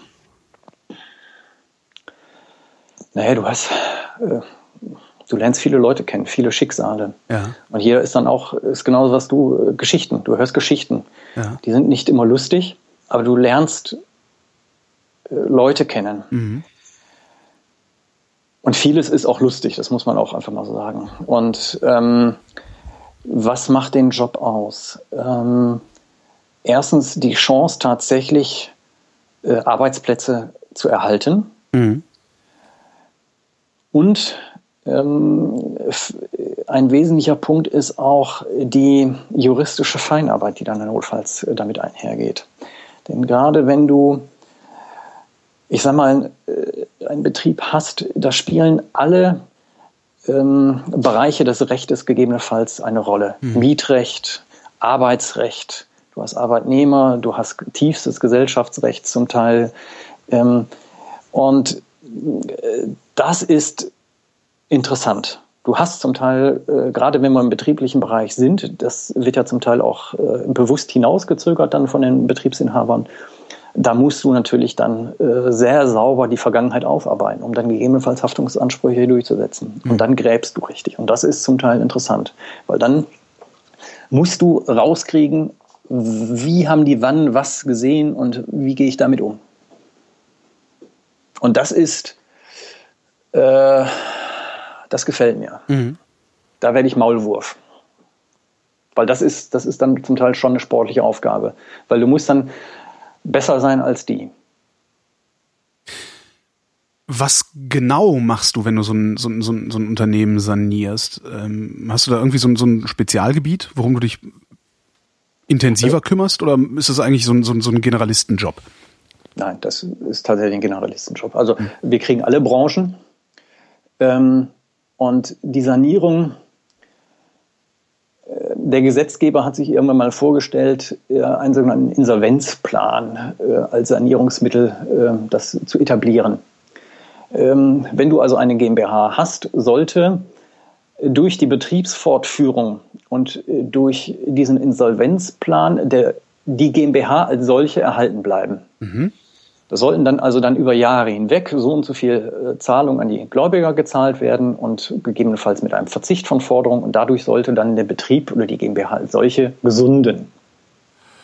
So, Dazu müsste ich über Jahre planen können, wie sich mein Geschäft entwickelt. Kann ich das überhaupt? nee, das ist nämlich das Problem. Äh, vor allen Dingen gerade dieser Plan sollte oder wird in aller Regel vom Insolvenzverwalter vorgelegt oder das wird erwartet. Das wem, heißt, das wem legst du den vor? Dem, dem Gericht? wieder? dem Gericht und respektive den Gläubigern, weil die entscheiden darüber. Und genau das ist das Problem.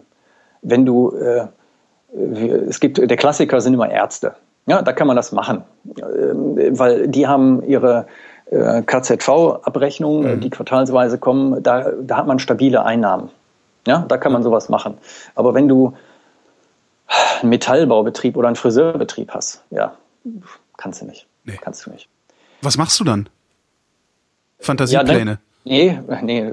Es gibt, deswegen hat sich dieses äh, gesetzgeberische Wunschinstrumentarium auch quasi eigentlich nicht durchgesetzt. Was heute so durchgeführt wird, ich würde mal sagen, überwiegend, ist eine sogenannte übertragene Sanierung. Ein Asset Deal, ein Kaufvertrag. Man macht dann nämlich nichts anderes, als den, die, die Assets, die Vermögensgegenstände, das, was den Betrieb ausmacht, auf einen anderen Rechtsträger zu übertragen. Machen wir es ganz pragmatisch.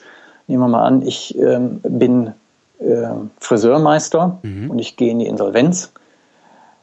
Dann kauft gegebenenfalls mein Ehepartner von dem Insolvenzverwalter meine Friseurstühle. Ja. Und dann ist der der neue Betriebsinhaber. Und dann macht der weiter. Natürlich mit mir als Insolvenzschuldner, der nach wie vor im Laden steht. Oder wenn ich eine GmbH habe, gründe ich eine neue GmbH oder irgendeine neue Gesellschaft. Und dann wird das schlichtweg an diese neue GmbH verkauft.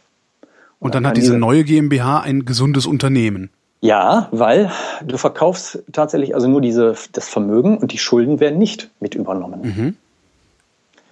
Und das ist natürlich, du fängst bei Null an, aber du fängst nicht drunter an. Ja. Und das ist. Äh, Wer hat denn dann noch die Schulden? Der Friseurmeister. Der aber kein Geschäft mehr hat. Also zumindest kein Vermögen, keine Assets mehr hat. Genau, genau. Die bleiben dann in der Insolvenzmasse. Und das ist, äh, bleiben wir beim Friseurmeister, wenn du das außerhalb der Insolvenz machst, Also du stellst fest, es läuft nicht so und ich übertrage den Betrieb auf meinen Ehepartner. Das ist die alte Abteilung, ja, der hat alles auf seine Frau überschrieben, darum kann er sich nicht scheiden lassen. ne? Das ist sehr, sehr gefährlich. ja. Denn ähm, da gibt es eine Regelung, Paragraph 25 Handelsgesetzbuch, der da sagt, bei der Geschäftsübertragung unter Lebenden, dann erbst du nämlich die Schulden mit. Ah. In der Insolvenz nicht. Da werden die Schulden tatsächlich abgeschnitten. So, und das ist, äh, das ist häufig dann eine Art. Dazu muss aber, warte, dazu musst du aber auch dem Verkauf an die Ehe, an die, an die Ehefrau zustimmen. Oder ja, nicht nur ich, sondern auch die Gläubiger. Ja. auch die Gläubiger, okay. Ja. Das heißt, ich kann da nicht irgendwie jetzt mal lax hingehen und sagen, okay, dann mache ich jetzt halt erst pleite und äh, äh, verkaufe dann meine, meine restlichen Assets an irgendwen. Das kann halt Nein, auch also- schiefgehen, dass, dass, dass du oder die Gläubiger sagen, nee, wir wollen das nicht. Na, das passiert in der Regel nicht. Also in der Regel, also man muss ganz ehrlich sagen, wir sind hier nicht die großen Zauberkünstler oder sonstiges. Wenn wir unterwegs sind, haben wir häufig eindeutige Fälle. Ja, der Betrieb ist endgültig platt oder es findet sich, wir, wir können auch gar keine Käufer suchen. Stell dir vor, du hast einen laufenden äh, Friseurbetrieb, machen wir es wieder pragmatisch. Ähm, äh, da, wenn sich da kein Käufer unmittelbar findet, ja, dann kannst du da relativ wenig machen. Dann kannst du, musst du irgendwann mal den Betrieb einstellen, weil du machst in der Regel weiterhin Verluste. So, und ähm, das heißt, ähm, äh, wenn sich da keine Lösung notfalls von außen zeigt, äh, dann wird Karo einfach gemacht. So, und wenn sich eine Lösung zeigt, nämlich der Ehepartner kommt und sagt, dann greifen wir sofort diese Idee auf. Und dann geht es eigentlich nur noch darum, äh, einen angemessenen Kaufpreis zu finden. Ja. So, und da, das ist auch relativ einfach. Denn ähm, wenn wir so einen Friseurbetrieb haben, oder ist egal, was für ein Betrieb, ähm, weißt du, eine einfache Büroausstattung, Schreibtisch und sonstiges, das kann ich mir auch noch vorstellen, das kann ich auch noch bewerten. Aber alle Spezialsachen kann ich nicht bewerten. Und dann haben wir unsere Bewertungsunternehmen. Das sind im Bereich der Insolvenzverwaltung spezialisierte Verwerter, die dann auch Versteigerungen gegebenenfalls durchführen. Ah, okay, also du verkaufst die Friseurstühle dann nicht selbst auf Ebay, sondern hast dafür auch wieder eine Firma, die sich drum Genau. Okay. also die, genau, die gesamte Verwertung äh, erfolgt von allen Insolvenzverwaltern in der Bundesrepublik professionell durch Dritte. Da sind also Verwertungsunternehmen, die dann eingesetzt werden. Und diese Verwertungsunternehmen äh, äh, können im Vorfeld auch äh, Vermögensgegenstände bewerten. Das heißt, die können, die schicken wir dann dahin und, sage, und sagen, äh, diese, diese Betriebs- und Geschäftsausstattung im Friseurbetrieb hat einen Wert von. Und das ist dann letztendlich der Verhandlungswert. Und die Gläubiger werden dann in der Regel dann diesem Kaufvertrag auch zustimmen. Denn andere Möglichkeit ist es nicht. Entweder wir verkaufen an den Mann oder die Gegenstände werden an den Verwerter übergeben und dann verwertet. Und es ist dann aber das Risiko des Verwerters, die auch für den Wert, den er vorher festgelegt hat, loszuschlagen. Das heißt, er wird ihn sowieso recht niedrig ansetzen. Also ja, aber ich meine, äh, ja, im Prinzip, prinzipiell hast du recht. Das muss man so sagen. Ähm, aber ähm, das, das sind Profis, die, die Ja. kennen schon, äh, ja, also wir haben keinen negativen Ich, ich, ich, guck, ich blick da jetzt also aus, aus Sicht des, ähm, des zahlungsunfähigen äh, Friseurmeisters drauf. Äh, Ja, der dann sagt, also da okay, wird- ich, da- meine Frau würde mir das abkaufen, aber der Verwerter hat einen viel zu hohen Wert angesetzt, äh, so dass wir letztendlich uns gegenseitig über den Tisch ziehen müssen, äh, um das Geschäft das, nicht aufgeben Nein, zu das müssen. passiert So, nicht. ja, Also das okay. sind auch, die sind in der Regel auch, äh, also ich sag mal, gerichtlich vereidigt. Das heißt zwar nichts, aber das sind Die nehmen das schon ernst. Die nehmen das sehr ernst und die können das wesentlich ernster oder besser bewerten als der Ehepartner. Äh, So viel ist mal auszugehen. Denn der ist natürlich auch interessenorientiert. Der will natürlich möglichst wenig zahlen. So. Und wir können es nicht. Also ich als Insolvenzverwalter kann es nicht. Also bei Spezialsachen. Äh, und da äh, unterstützt uns dann der Verwerter. Und der ist dann der Maßstab. Ich habe eben gefragt, ob du auf einen bestimmten Menschentyp immer triffst. Äh, Das hast du verneint. Triffst du immer auf ein bestimmte Unternehmen? Gibt es Unternehmen, die eher pleite gehen als, die, als andere?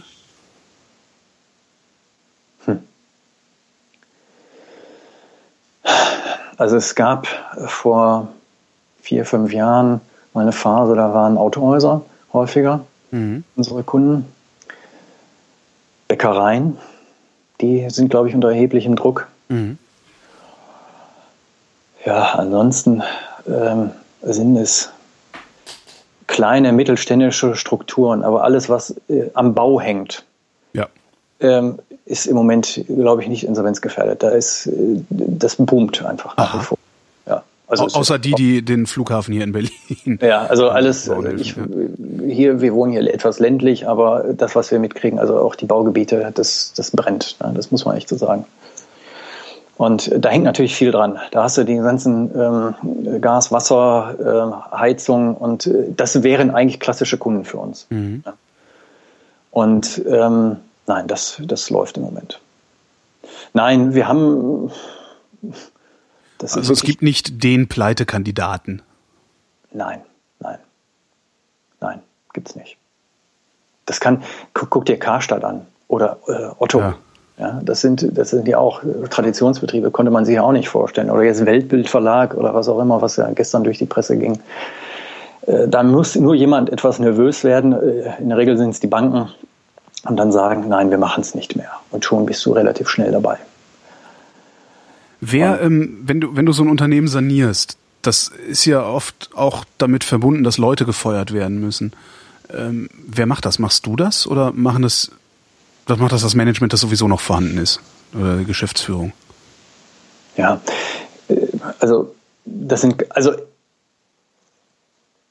überhaupt oder andersrum also gefragt, also ist so. Äh, wer ist denn da überhaupt der Chef in einem Unternehmen, das von dir saniert wird? Bist du da der Chef oder? Hm, sag ich, sag ich gleich was zu. Ja. Also erstmal zu den Arbeitnehmern.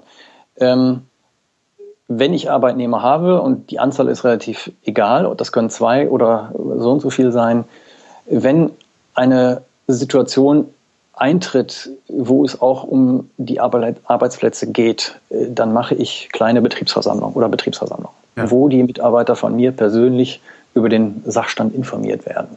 Da stelle ich mich vor und sage, so und so schaut es im Moment aus und das sind eure Rechte und Pflichten.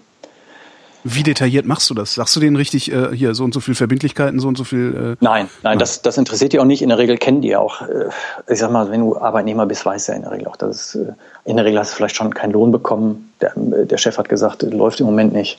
Ja, äh, dann, dann wissen die das ja in der Regel schon. Und Details äh, interessiert die auch nicht. In der Regel geht es dann einfach nur darum, was wird aus meinem Arbeitsplatz und was wird aus meinem Lohn. So, und dann ist das Stichwort Insolvenzgeld kurz genannt. Es gibt also in der Bundesrepublik für drei Monate das Insolvenzgeld, sodass das dann entsprechend gesichert ist. Und das, das ist deren, vordringliche, äh, deren vordringlichen Fragen. So, und dann ist in der Regel in der ersten Entscheidung, also in der ersten Phase, aber noch keine Entscheidung über die Arbeitsplätze gefallen. Und wenn dann ähm, über das Arbeitsverhältnis gesprochen werden muss, weil gegebenenfalls die Mitarbeiterzahl reduziert werden muss, dann ist das immer eine gemeinsame Entscheidung mit der Betriebsleitung. Weil, wie gesagt, ich kenne den Betrieb nicht. Ich kenne auch die Mitarbeiter nicht. Es ist, kann formal sein, dass ich dann die Kündigung ausspreche. Ähm, aber in der Regel ähm, wird das äh, gemeinschaftlich mit dem Betriebsinhaber getroffen, die Entscheidung. Mhm. Und äh, die Frage ist, kann ich überhaupt kündigen? Habe ich gesagt, es hängt ja davon ab. Wenn das Insolvenzverfahren eröffnet ist, dann gibt es den Insolvenzverwalter. Und dann kann ich und dann muss ich auch kündigen, weil dann ersetze ich quasi den Geschäftsführer ja. von der äh, rechtlichen Befugnis. Es gibt aber häufig auch Vorphasen vor dieser Insolvenz. Und davon hast du vielleicht auch schon mal gehört, eine sogenannten vorläufigen Insolvenzverwaltung. Ehrlich gesagt, nee, aber ähm, du erzählst mir davon. Ja, wenn ein Insolvenzantrag kommt oder eine, ein Nehmen wir mal ein Autohaus. Machen wir mal ein Bild. Ein Autohaus mhm. stellt einen Insolvenzantrag. Der Geschäftsführer geht zum Insolvenzgericht und stellt einen Insolvenzantrag, weil er sagt, ich bin zahlungsunfähig oder ich werde bald zahlungsunfähig sein.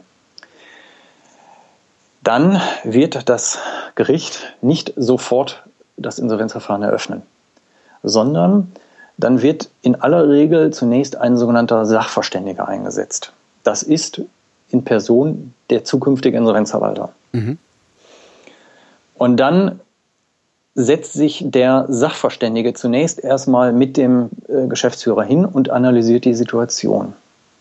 Und wenn du einen laufenden Geschäftsbetrieb hast und Arbeitnehmer und du hast vielleicht auch noch Forderungen einzuziehen, dann ist es in der Regel gar nicht so schnell möglich, ein Insolvenzverfahren zu eröffnen, denn dazu muss ein Gutachten erstellt werden. Mhm. In diesem Gutachten, das dauert notfalls mehrere Wochen, ähm, damit der Insolvenzgrund auch endgültig festgelegt oder festgestellt werden kann.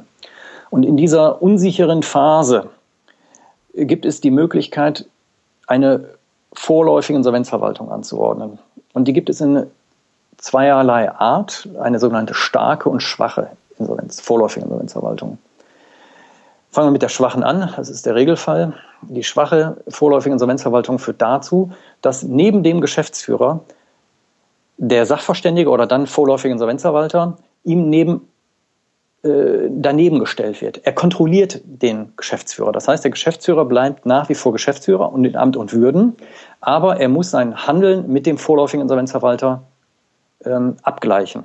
Das heißt, die vorläufige Insolvenzverwaltung ist auch schon was, wo das äh, Gericht dran beteiligt ist. Ja, das du, du wirst also nicht als Berater, als externer Nein. Berater reingeholt. Nein, das ist schon auch ein massiver Eingriff. Mhm. Ja, denn du bist Geschäftsführer und dann wird auf einmal jemand dahingesetzt, der, der sagt, nein, diese Zahlung wird nicht ausgewiesen. Das mhm. ist also schon ein massiver Eingriff. Das kann also nur auch durch das Gericht erfolgen. Ja, das ist äh, Grundrecht. Ne? Ich meine, Eigentum, da kannst du nicht mal eben so sagen, nee, du nicht, sondern mhm. das muss durch einen Richter beschlossen werden. Und ähm, dann kannst du, das ist eine Sicherungsmaßnahme. Dadurch soll einfach vermieden werden, dass der Geschäftsführer unnötige Ausgaben tätigt. Ja, das ist einfach, das ist nicht böswillig gemeint, sondern dadurch soll einfach nur der Status quo erhalten werden. Weil in der Regel weiß ja der Geschäftsführer gar nicht, was jetzt in Ansehung der zukünftigen Insolvenz äh, äh, sinnvoll ist. Das wissen wir. Denn du, äh, es gibt manche Auf Ausgaben, die musst du nicht mehr tätigen. Manche Sachen musst du noch zahlen, manche nicht. Mhm. Das wissen die nicht und das wissen wir aber. Und deswegen ist das, ich sag mal, ein Zusammenarbeiten mit der Geschäftsführung dann. Und dann gibt es noch die starke Insolvenzverwaltung. Das ist letztendlich dann äh, der Fall, wenn du einen äh, nicht kooperationsbereiten Geschäftsführer hast, der wird dann, ich sag mal, quasi ausgeschaltet. Dann ist dann das Amt des starken Insolvenzverwalters ist letztendlich wie der Insolvenzverwalter zu sehen. Das heißt, der Geschäftsführer hat keine Befugnisse mehr. Mhm. Der vorläufige Insolvenzverwalter kann schon vollumfänglich handeln. So, wie kam man jetzt darauf? Weiß ich auch nicht mehr. Naja, ah, nee, mit den Arbeitnehmern. Mit ja, genau. Den Arbeitnehmern. Mit den Arbeitnehmern. Wer ist da eigentlich und der da Chef, halt, die Frage. Genau, da ist halt genau, ne, und diese in der vorläufigen Insolvenz, ja, da gibt es noch den Geschäftsführer. Das heißt, in dem Fall würden auch die Kündigungen durch den Geschäftsführer ausgesprochen mhm. werden. Mit meiner Genehmigung, dann steht da drunter, genehmigt durch den Insolvenzverwalter XY. So kann man das. Machst du dir da eigentlich auch Feinde mit deinem Beruf? Weil wenn ich gefeuert werde, ne, ist ja immer der Berater schuld. Äh, in der Insolvenzverwalter sieht aus wie ein Berater. Das heißt, äh, ich bin gefeuert worden nur deinetwegen. Du bist schuld, dass ich meinen Job verloren habe. Also das wäre so die erste Adresse, wo ich denken würde, dass es Anfeindungen gibt. Ja, unsere Tochter kam jetzt gerade in den Kindergarten mhm. Äh, und dort wurde mir die Frage gestellt, ob es möglich sei, Fotos zu veröffentlichen. Ich habe davon abgesehen. Ja. Ähm, ich möchte es nicht. Also ich will nicht ausschließen, äh, dass man den einen oder anderen auf die Füße tritt. Das kommt gerade bei Firmeninsolvenzen, äh, ist es so, dass der Insolvenzverwalter immer, immer prüfen muss, ob eine Haftung oder die Geschäftsführung eine Haftung trifft. Ja. Das ist seine Aufgabe. Das heißt, der latente Vorwurf, äh, da eine Straftat begangen zu haben, schwingt immer mit. Ja, Straftat nicht, aber Straftat wie gesagt, ich will notfalls einfach nur Geld. Ja. Und äh, ja. das wollen die nicht. Ja. Und ähm, die versuchen sich zu verteidigen. Und ähm, äh, ja, also ich glaube, doch, es gibt, ich kann dir sogar von einem konkreten Fall berichten. Das war zu meiner Zeit in Erfurt. Da waren wir in einem mittelständischen Elektrobetrieb. Mhm. Das waren 20 Mann Betrieb ungefähr. Dort sind wir dann, weil es eine ganz frühe Phase war, mit drei Anwälten hingefahren, um einfach die Sache zu analysieren. Mhm. Und auf dem Rückweg saßen wir alle in einem Auto und äh, es stellte dann der Fahrer fest, dass irgendwas mit dem Wagen nicht stimmt. Und äh, stellte sich dann äh, heraus, dass die Reifen zerstochen waren. Ja. Ähm, und das muss auf dem Betriebsgelände äh, erfolgt sein. Mhm. Und äh, ich sage mal so zerkratzte Wagen äh, von den Insolvenzverwaltern, das weiß ich auch. Ähm, ja, das ist jetzt, naja, aber stell dir vor, das wäre mit dem Auto auf der Autobahn passiert. Ja, genau. Aber sind das, sind das eher die Belegschaften, die da äh, so einen Groll entwickeln oder sind das eher die Chefs? Kannst du das, also in den beiden? Fällen war es, war es die Belegschaft. Okay. In den Fall- beiden Fällen war es, denke ich, die Belegschaft. Nein, also man muss es auch nicht übertreiben, aber äh, wir versuchen ja auch ähm, nicht konfrontativ, das bringt überhaupt nichts, sondern man versucht ja immer nur das Beste aus der Situation zu machen. Und wie gesagt, ähm, äh, Das, das, das, das ist klar, das kann man auch super verargumentieren, aber ich glaube, wenn man da in der Situation steckt, dass die Firma gerade pleite geht, und da kommen dann drei gut angezogene Leute mit Mercedes, Mhm. ähm, kriegt man das nicht mehr wirklich verarbeitet, dass die möglicherweise diejenigen sind, die wenigstens die Hälfte der Belegschaft retten. Naja, ich komme auch deswegen nicht mit Mercedes. Ich habe auch keinen. Ähm, aber das ist auch ein Grund. Ja, man, man äh, sollte da nicht äh, wie der Großkotz auftreten. Da sind wir auch nicht. Äh, Ich nicht. Es mag andere geben und es hängt natürlich auch ein bisschen vom Verfahren ab. Weißt du, wenn ich äh, Verwalter von Karstadt wäre, dann würde ich mit meiner eigenen Fahrbereitschaft dahin fahren. Äh, weil das gehört dazu. Ähm, aber ich sag mal, wir sind ein mittelständisches Büro. Äh, da fährst du persönlich hin, natürlich, und äh, ich fahre bewusst, äh, fahre bewusst einen kleineren Wagen. Das heißt keine, äh, kein BMW, kein Mercedes und auch kein Audi. Jetzt ist äh, die Kategorie viele ein bisschen schwammig, aber gibt es viele Insolvenzen? Also gehen viele Firmen pleite? Ja, bei den Verbrauchern war es, ich weiß nicht, da schwirrt immer so eine Zahl von 100.000 per Anno oder irgendwas rum. Die Insolvenzen gehen tendenziell zurück. Wir haben, ähm, äh, der Hochstand war, würde ich sagen, 2003, 2004. Da hat es wirklich gebrannt in der Branche. Das muss man so sehen. Äh, Das klingt nach zwei, drei Jahre nach Einführung der Ich-AG. Ja, oder Euro oder was auch immer. Ja. Ich, ähm, ich kann es gar nicht so genau sagen, aber es gab dann, es ist ein, äh, ein Rückgang oder es gab da eine Stagnation und jetzt haben wir durchaus, ich sag mal, ich glaube, es wurde jetzt auch veröffentlicht in der Süddeutschen irgendwas, äh, um, gute sieben Prozent rückläufig im letzten Jahr 2013. Gräbt dir, dir das die Geschäftsgrundlage ab oder habt ihr immer noch mehr als genug zu tun? Na, auch wir merken es. Auch wir merken es. Aha. Äh, ja, wir haben ja äh, Personal natürlich und ähm, wir hatten äh, jetzt das Glück, dass durch ein, zwei Abgänge dann es wieder passt. Ja. Ähm, aber das merken, natürlich merken wir das. Denn, achso, das mit, äh, mit der Vergütung, wo du sagtest, ja, das ist ja super, dann kriege ich so und so viel Prozent Ja. aus der Masse. Naja. Äh, Geht halt auch nur, wa- wenn Masse da ist. Ne? Genau, da waren wir nämlich gerade. Also bei diesen ganzen Verbrauchern reden wir immer von der Mindestvergütung. Ja. Und man muss es einfach so sagen, das ist eine Mischkalkulation. Du lebst dann von den äh, großen Verfahren. Ja, und wenn die, die nicht äh, kommen oder nicht existent sind, äh, dann äh, ist das äh, kostendeckend. Ja? Ähm, weil du hast, du musst auch Personal vorhalten. Denn ähm, wenn ein Verfahren kommt, dann muss auch Personal da sein, um das abzuarbeiten. Denn sonst kriegst du so ein Verfahren gar nicht. Ich will dir mal ein Beispiel sagen. Also ich meine, selbst wenn der Richter ähm, aus Essen hier mich angerufen hätte und gesagt, wollen Sie nicht Karstadt machen, hätte ich gesagt, kann ich nicht. Habe ich gar kein Büro für. Ja? Du musst also eine Mannschaft haben und deswegen gibt es eine Bundesliga von Insolvenzverwaltern, die einfach äh, große Büros haben, die dann auch große Verfahren abwickeln können. Und es gibt die kleineren äh, Büros, die kriegen die großen Verfahren gar nicht, weil sie es auch gar nicht abwickeln können. Und das ist auch richtig so. Wenn das jetzt So. keine Boombranche ist, ähm, also das heißt, ihr habt wahrscheinlich auch keine Nachwuchssorgen, oder? Oder wollen die Leute, die, die jungen Juristen keine Insolvenzverwalter werden? Also es, es gab man. Es war, wie gesagt, genau das, was du auch äh, persönlich sagtest. Es hörte sich alles super an. Es, äh, ich glaube, die Luft ist raus. Man, Der Kampf wird auch, also wir haben, ich meine, um die 1200 Insolvenzverwalter in der Bundesrepublik. Und das ist, aber nicht jeder ist natürlich an jedem Gericht tätig, sondern du hast eine ähm, örtliche Konzentration. Also ich, wir haben hier bei unseren Gerichten, da reden wir dann von ja, 10 bis zu 20 Insolvenzverwaltern, die an so einem Gericht tätig sind. So, und äh, jetzt stell dir vor, du bist, hast einen schönen Betrieb, wer soll das kriegen? Ja, da hast du 20 zur Auswahl. Das ist natürlich äh, auch schwierig für den Insolvenzrichter, das sachgerecht und auch richtig zu verteilen. Denn, Soll halt öfter mal einen Präsentkorb hinschicken. ähm, äh, ja, nee, das, äh, nee, das äh, machen, also kann ich auch sagen, nein, das machen wir grundsätzlich nicht. Ja, das, also das wär, wenn du das machst, dann bist du durch. Das, ja. das, das geht nicht. Ist es mag so Fälle geben, aber Kann ähm, ich mir ehrlich gesagt kaum vorstellen. Also das, äh, ich glaube schon, dass es auch ähm, Richter gibt. Ich meine, natürlich, ähm, das ist übrigens, äh, da sind wir beim Thema Insolvenzrichter.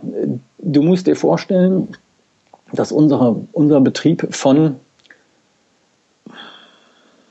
fünf Personen quasi abhängt als Auftraggeber. Wir haben fünf Kunden. Das sind die Insolvenzrichter. Ja.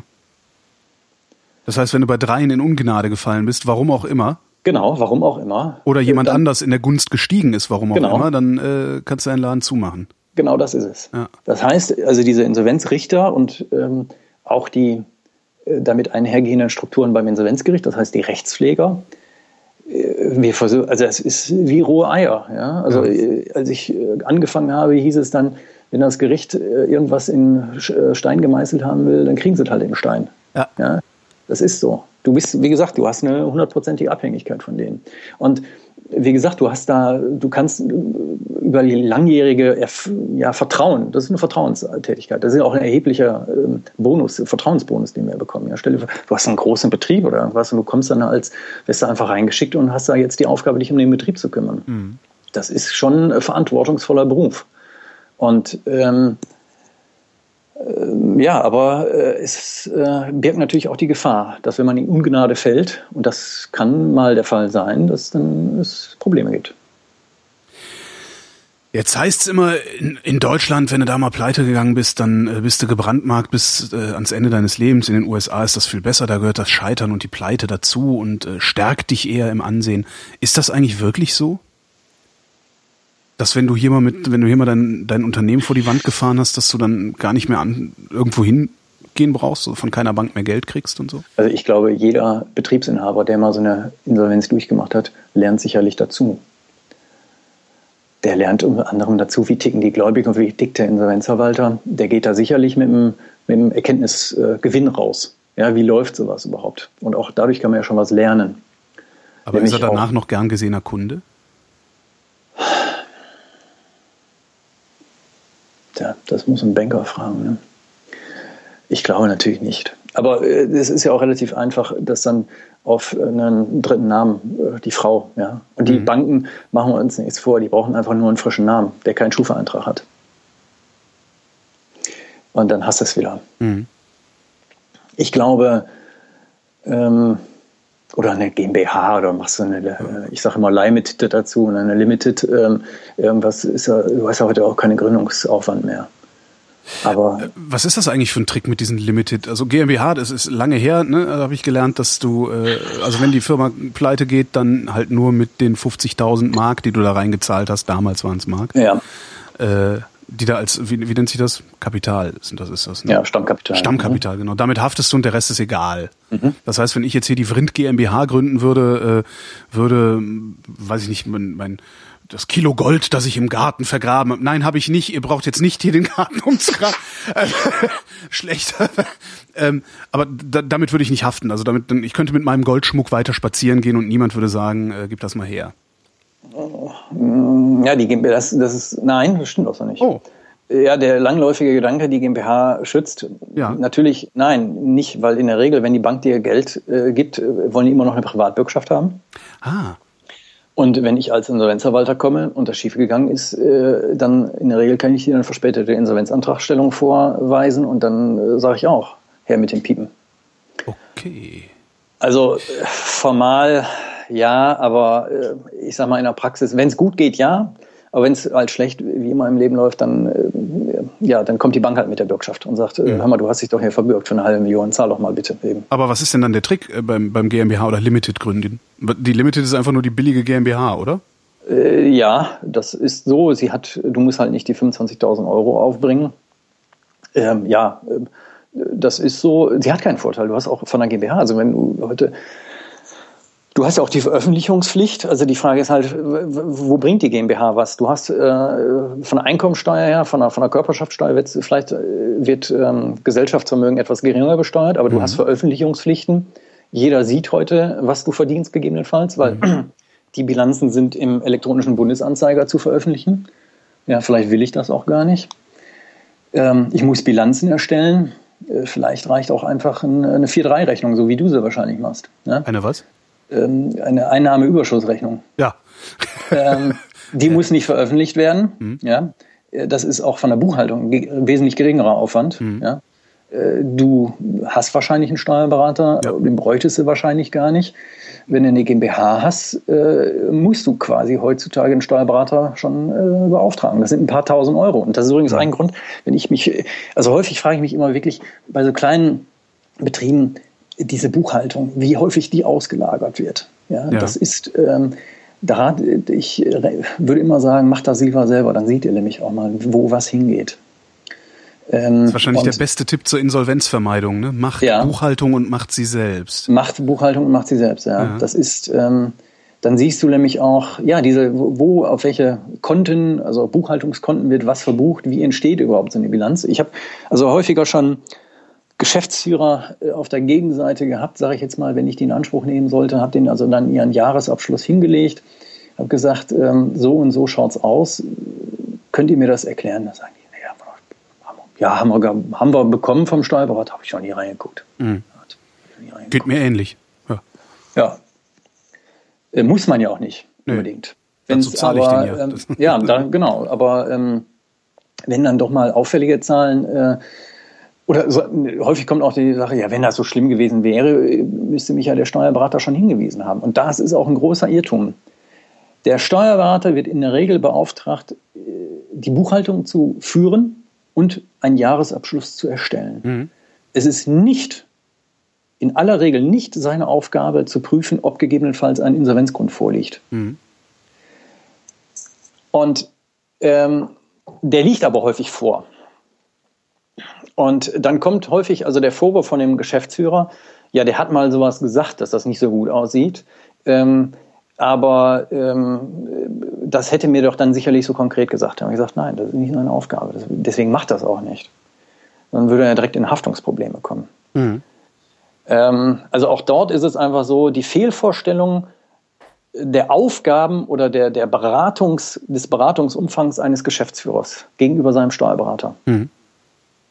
In der Regel hast du da keine Beratung oder man sollte sie nicht erwarten. Ja, ich wollte gerade sagen, also meiner würde das machen, weil meiner sehr aufmerksam ist. Darum werfe ich dem auch gerne das Geld hinterher. Ja, das wird wahrscheinlich nachlassen, denn es gibt gerade in den letzten zwei Jahren äh, diese, das, die Tendenz, die Steuerberater auch in Anspruch zu nehmen. Äh, von uns Insolvenzverwaltern. Da herrscht Gegenwind. Äh, in Anspruch zu nehmen im Sinne von, du hast den falsch beraten, du bist haftbar. Genau. Oder? Genau das. Oho. Genau das. Na gut, mir droht gerade keine Insolvenz, von daher geht's zumindest, glaube ich, ja. dass mir gerade keine Insolvenz ja. droht. Ja. Ähm, was außer Buchhaltung machen und selber machen, äh, ist denn noch ein Rat, den du geben würdest, um eine Insolvenz zu vermeiden? Liquiditätsplanung. Liquiditätsplanung. Das ist was?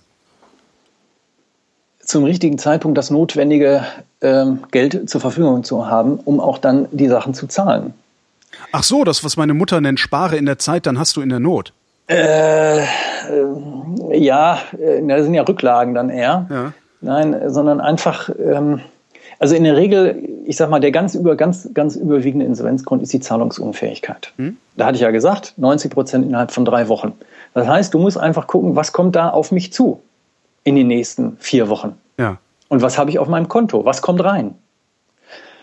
Und ähm, wenn du, die haben ja in der Regel sowieso eine niedrige Kapitaldecke. Das heißt, da ist kaum, da sind kaum Rücklagen vorhanden. Und wenn es dann kritisch wird, dann muss ich natürlich erst recht sehr genau hingucken, wann wird was fällig. Kann mhm. ich da eventuell eine Stundung vereinbaren oder sonstiges? Ansonsten äh, entstehen natürlich auch sonst Zinsen oder sonstiges. Mhm. So, und dann kommen notfalls auch relativ schnell Krankenkassen oder Finanzamt, denn das sind auch Kandidaten, die häufig ähm, nicht gezahlt werden. Ja, wenn du jetzt, stell dir vor, du hast ein, äh, ja, so eine Kraftfahrzeugwerkstatt, sagen wir es mal so. Ähm, du hast knappe Mittel. Der Lieferant äh, gibt sowieso noch Material gegen Cash. Mhm. Die Mitarbeiter, die muss er auch zahlen. Ja, ja die, Halle, mhm. die Halle gehört dir notfalls. Wo willst du denn dann noch sparen? Ja, das sind Krankenkassen, äh, Sozialversicherungsbeiträge genau. und Finanzamt. Ja. Und das sind gerade Und den Mitarbeitern äh, nicht das volle Gehalt zahlen, sondern sagen, hier hast du 500 Cash, äh, den Rest gibt's nichts. Ja, da macht er, da macht er auch nicht so lange. Sondern ja. Dann sagt er auch, also gerade in so einer Branche, dann geht er auch woanders ja. hin. Ne? Also schnell eine Volatilität ist. ist ja. ja, gut. Ähm, dann wird das Finanzamt oder Krankenkasse nicht gezahlt. Und dann sind wir bei zwei ganz wichtigen Gläubigern. Das sind eigentlich die beiden einzigen Gläubiger, die Insolvenzanträge stellen, Fremdanträge. Die sind relativ schnell dabei, einen Fremdantrag auf, auf Eröffnung eines Insolvenzverfahrens zu stellen. Wie lange brauchen die? Also wie, viel, wie, wie, wie viele Monate darf ich die Krankenversicherung schlabbern? Drei Monate. Und das geht schnell. Ja. Drei Monate, das geht schnell. Dann stellen die einen Antrag. Und beim Finanzamt kommt es drauf an. In der Regel, äh, die kennen ja auch, die, das Finanzamt weiß ja sowieso alles von dir. Mhm. Ähm, und äh, mir hat mal jemand vom Finanzamt mal gesagt, ähm, die Fremdanträge haben gegebenenfalls auch den Zweck, denjenigen vom Markt zu nehmen. Äh, wie jetzt? Konkurrenz ausschalten? Nee. Nee, das nicht. Vom Einfach, nein, denn die, die haben keinen Bock auf unzuverlässige Steuerschuldner. Ah, Okay, ja, ja sicher, das ist ja deren Interesse. Ja, ja, klar. Ja, ich, die wollen pünktlich Geld und wenn er dann und wenn wenn er immer nicht pünktlich zahlt, wenn er immer nicht pünktlich ja. zahlt oder die wissen ja auch Bescheid, denn das Finanzamt äh, kommt ja auch mit Vollziehungsbeamten. Das heißt, mhm. die kennen den notfalls auch persönlich oder es wird berichtet, ja, und dann kriegen die auch den Bericht durch den durch das Vollziehungsorgan, das ist eine Chaotenbude oder irgendwas. Ja. ja. Und wenn der so. ständig Un Unannehmlichkeiten bereitet und Scherereien macht, dann ist es besser, ja. wenn er gar nicht da ist. Ja. Genau. Ja. So und dann ist das relativ schnell geschehen. So, und das Finan äh, die Krankenkassen, äh, ich, ich, ich weiß es, ich habe es nie hinterfragt, aber ich glaube, die sind sogar dazu verpflichtet, Insolvenzanträge zu stellen. Im Interesse der Gemeinschaft natürlich dann, mhm. weil die müssen ja, dürfen ja nicht zu viel Ausfälle erlangen. So, mhm. und dann, und äh, das kommt relativ häufig vor, also dass äh, vom, äh, von Seiten der Krankenkassen oder des Finanzamtes Insolvenzanträge gestellt werden. Und dann werden wir auch als Sachverständige eingesetzt. Kann man die denn eigentlich auch darauf hinweisen? Also ich erinnere mich an Fälle aus der New Economy damals äh, um die Jahrtausendwende herum, ähm, wo halt auch so Insolvenzverschleppung ist das dann, ne? Äh, wo halt auch ständig irgendwie Gehälter nicht gezahlt wurden mhm. ähm, und dann irgendwann tatsächlich auch, das war ist der Fall aus dem Freundeskreis, äh, dann irgendwann auch die Krankenversicherung das Insolvenz, also den Insolvenzantrag gestellt hat. Ja. Könnte man da auch hingehen und sagen, so pass mal auf, ich weiß, dass mein, meine Firma total im Eimer ist und bevor die jetzt hier irgendwie alle möglichen Leute ins Unglück stürzen, verpetze ich die mal bei der Krankenkasse? Denkbar. Abgesehen aber, davon, dass Petzen natürlich doof ist, aber. Ja, da bist du bei dem äh, Thema, ich sag mal, jemanden mit einem Insolvenzantrag zu überziehen. Du kannst ja auch theoretisch Konkurrenten damit ausschalten. Stimmt. Du könntest ja auch einen Mitpodcaster einfach mal einen Insolvenzantrag stellen. Gehst einmal zum Amtsgericht Berlin und sagst, ja, äh, ich kenne da jemanden, äh, der äh, schuldet mir noch Geld und ich stelle mal einen Insolvenzantrag. Mhm. Da kann man sich auch einen Sport draus machen. Das ist ja auch zum Teil dann wahrscheinlich rufschädigend. Ja. So, das geht nicht. Es geht theoretisch, natürlich kannst du hingehen und das machen, aber das Gericht wird dich in der Regel nach Hause schicken. Ähm, Du kannst dann einen Insolvenzantrag stellen, wenn du den Insolvenzgrund glaubhaft machst. Mhm. Und die Frage ist, was heißt jetzt hier glaubhaft machen? Hinzugehen und sagen, der schuldet mir Geld, das reicht nicht. Mhm. Äh, Mittel der Glaubhaftmachung ist unter anderem eine bereits von dir erfolglos durchgeführte Zwangsvollstreckung. Zwangsvollstreckung setzt ja voraus, dass du einen Titel hast. Mhm hast du also ein Urteil oder irgendwas. Ja. So, und mit dem Titel hast du dann einen Gerichtsvollzieher losgeschickt. Und äh, der hat dann, weil er nichts vorgefunden hat, ein äh, Protokoll über eine fruchtlose Findung dir ausgestellt. Das heißt, der ist eigentlich mein Leumundszeug oder der, der ist ja, derjenige, der kann auf den dann ich mich sagen, hm? genau, du kannst dann also hast dann kannst du sagen, also ich habe hier eine Forderung, die ist tituliert, die ist da sogar rechtskräftig, ja, da kann er also nichts gegen sagen, ja. Und ähm, im Übrigen scheint er die ja nicht zu, zu zahlen zu können, denn ich habe ja schon erfolglos vollstreckt. Und das ist tatsächlich dann so. Und das so, so sehen auch die Insolvenzanträge der Krankenkassen und der, des Finanzamtes oder aller äh, Gläubiger oder Drittgläubiger aus. Da, die haben eine Forderung und äh, die haben eine fruchtlose Zwangsvollstreckung durchgeführt. Mhm. Und das geht bei den Krankenkassen und beim Finanzamt nur deswegen besonders schnell, weil die können sich ihre eigenen Titel schaffen. Mhm.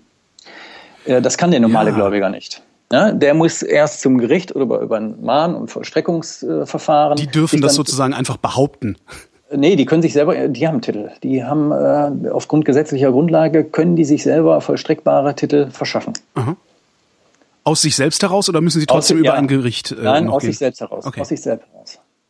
So, und deswegen geht das bei denen in der Regel auch viel, viel schneller. Mhm. Und ähm, dass ein Konkurrent oder ein zum Beispiel Lieferant mal einen Insolvenzantrag gestellt hat, das kommt nicht vor. Warum auch? Der sch- schneidet sich da selbst ins Fleisch.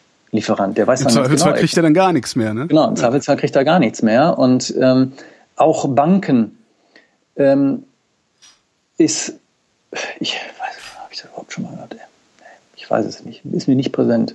Weil auch die Banken wissen doch auch genau, was äh, los ist. Die sehen deine Konten, die sehen, äh, die kriegen notfalls noch weitergehende Unterlagen. Die lutschen dich so lange aus, äh, bis es nicht mehr geht. Ja.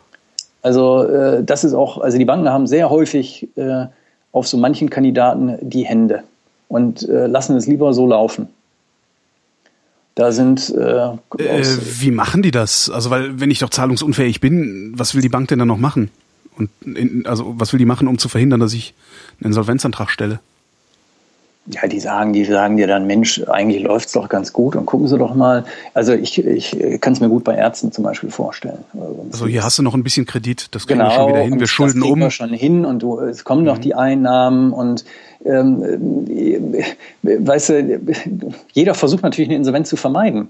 Und machen wir uns nichts vor, es gibt natürlich auch äh, Branchen, die natürlich, wenn eine Insolvenz kommt, äh, quasi tot sind. Stell dir vor, dein äh, Hausarzt, Zahnarzt oder so äh, hat bekanntermaßen einen Insolvenzantrag gestellt. Mhm. Das äh, ist wahrscheinlich für so manche freie Berufe der Tod. Mhm. Und deswegen äh, scheuen die das. Und deswegen, und die Banken sagen natürlich, äh, so ein Arzt, was soll da passieren? Ja, da kommen regelmäßige Einnahmen, das ist relativ überschaubar. So Jobgarantie mit Gelddruckmaschine. Ja. Äh, Genau, ja, da, da, da, den kann man so laufen lassen. Den kann man so laufen lassen. Und ähm, da bin ich mir ziemlich sicher, dass da ein oder anderes äh, äh, ja, im Rahmen von freundlichen Gesprächen so geregelt wird. Was ist denn jetzt eigentlich, oder wann, wann gilt denn so ein Unternehmen als saniert? Wenn es wieder zahlungsfähig ist? Ja, also die, klar, die Sanierung äh, muss natürlich dazu führen, dass der Insolvenzgrund aufgehoben wird. Ja, ansonsten ist das nicht saniert. Ja, um es ja, auf den Punkt zu bringen, ja, genau so. Ja, Gibt es ja. da auch irgendwelche Fristen, dass du sagst, okay, jetzt können sie wieder 90 Prozent ihrer äh, Verbindlichkeiten innerhalb der nächsten drei Wochen bezahlen, jetzt gehe ich nach Hause. Ja, das würde im Rahmen, ja, das geht eigentlich ja nur mit dem Insolvenzplan. Aber es kann ja zum, Beispiel sein, das, äh, ja, es, doch, ich hatte so einen Fall. Da hat jemand ein, sich ein Urteil gefangen, muss man sagen. Und äh, es war 40.000 Euro ungefähr. Und äh, der hatte gar keinen großen laufenden Geschäftsbetrieb mehr. Und der hat dann richtigerweise relativ schnell einen Insolvenzantrag gestellt. Entschuldige, sich ein Urteil gefangen? Ja, ein, ein, äh, er wurde verklagt und hat das verloren. Okay, ja. Ja? Und hat dann relativ schnell einen Insolvenzantrag gestellt, weil er halt gesehen hat, Mensch, ich kann jetzt das nicht zahlen innerhalb äh, der äh, gesetzten Frist. So. Und dann hat er also einen Insolvenzantrag gestellt und ich wurde auch tatsächlich zum Sachverständigen einge ähm, berufen vom Gericht. Dann rief der relativ schnell an und fragte mich, sagen Sie mal, ähm, ich erwarte noch, ich habe hier noch Festgeld, das ist im Moment noch verpfändet zugunsten eines Vermieters. Der wird aber äh, voraussichtlich in den nächsten vier Wochen seine Verpfändung aufgeben. Ähm, ob er denn dann noch das Geld nehmen könnte, um jetzt äh, dieses Urteil zu zahlen. ja. Und kann er noch den Insolvenzantrag zurücknehmen? Ja, da habe ich ihm gesagt, pass auf, ich bin hier nur Sachverständiger. Ja, ich kann, Sie können machen, was Sie wollen. Und ich kann Ihnen nur den rechtlichen Hinweis geben, dass solange das Insolvenzverfahren noch nicht eröffnet ist, Sie natürlich Ihren Insolvenzantrag wieder zurücknehmen können. Das ist ein Einzeiler. Hier ne- nehme ich meinen Insolvenzantrag zurück. Ja, zwei Tage später hatte ich die Rücknahme auf dem Tisch, weil er genau wusste, aha, das Geld kommt ja, das war sicher in dem Fall. Und dann äh, ist die Zahlungsfähigkeit, die tatsächlich für einen gewissen Zeitraum bestand, äh, wiederhergestellt worden. Und das ist halt immer so, wenn es äh, auf Dauer gut geht, dann kräht da kein Hahn nach. Also wenn du eine, Phase der Zahlungsunfähigkeit oder Überschuldung hast und dann aber äh, genäst, dann, äh, dann ist das soweit in Ordnung. Gibt es irgendwie, weiß ich, Unternehmen, die du besonders gerne sanierst? Oder gibt's, hast du so ein Traumunternehmen, das du gerne sanieren würdest? Also nicht, weil es kaputt ist, sondern weil dich die Branche interessiert, oder so? nee, ist alles. Also man, ich, ich sag mal so, man, man träumt natürlich von dem Großverfahren. Man muss natürlich auch sagen, wenn du so ein Großverfahren hast, dann, dann, äh, dann äh, kannst du halt dich zur Ruhe setzen. Ne? Ähm, Großverfahren im Sinne von Karstadt? Karstadt, ja. Okay. Karstadt, ja. Wobei auch dort, ich glaube, Herr Görg hat, ähm, ich weiß gar nicht, wie viele Millionen er bekommen hat. Ähm, da aber, ich, äh, aber hat er die persönlich bekommen oder muss er davon auch seinen ganzen Apparat? Genau, äh, nein, ich kenne die Kanzlei Görg. Ja. Äh, da arbeiten auch, also was kannst du nicht höchstpersönlich alles machen. Da arbeiten also auch beim Karstadt sicherlich Hunderte von Mitarbeitern mit, die dann temporär eingesetzt werden. Das sind, das ist nicht günstig, ja. Sowas alles. Ja, das sind, wir sind auch hochqualifizierte Leute, sage ich jetzt mal. Mhm. Und jeden, den du da einsetzt, das müssen, weil es in der Regel schnell gehen muss, das müssen Profis sein. Ja, du kannst da nicht, äh, wenn ich äh, so eine Analyse vom Betrieb haben will, was manchmal vorkommt, dann kann ich da nicht irgendeinen ähm, x-beliebigen Steuerberater hinsetzen, sondern da muss ich jemanden nehmen, der da schon Erfahrung hat, der genau weiß, worauf es mir ankommt. Und ähm, also wir sind alle Vollprofis, das mhm. muss man einfach mal so sagen. Und das kostet natürlich auch Geld. Und ähm, nein, äh, diese Großverfahren gibt es hier nicht. Es, es gibt vielleicht Betriebe, man ist davor nicht äh, gescheut. Also wir hatten in Bremen ja so eine relativ äh, bekannten Fall ähm, mit Herrn Stolberg, äh, der äh, Reederei. Ja, ja, ja. Hm?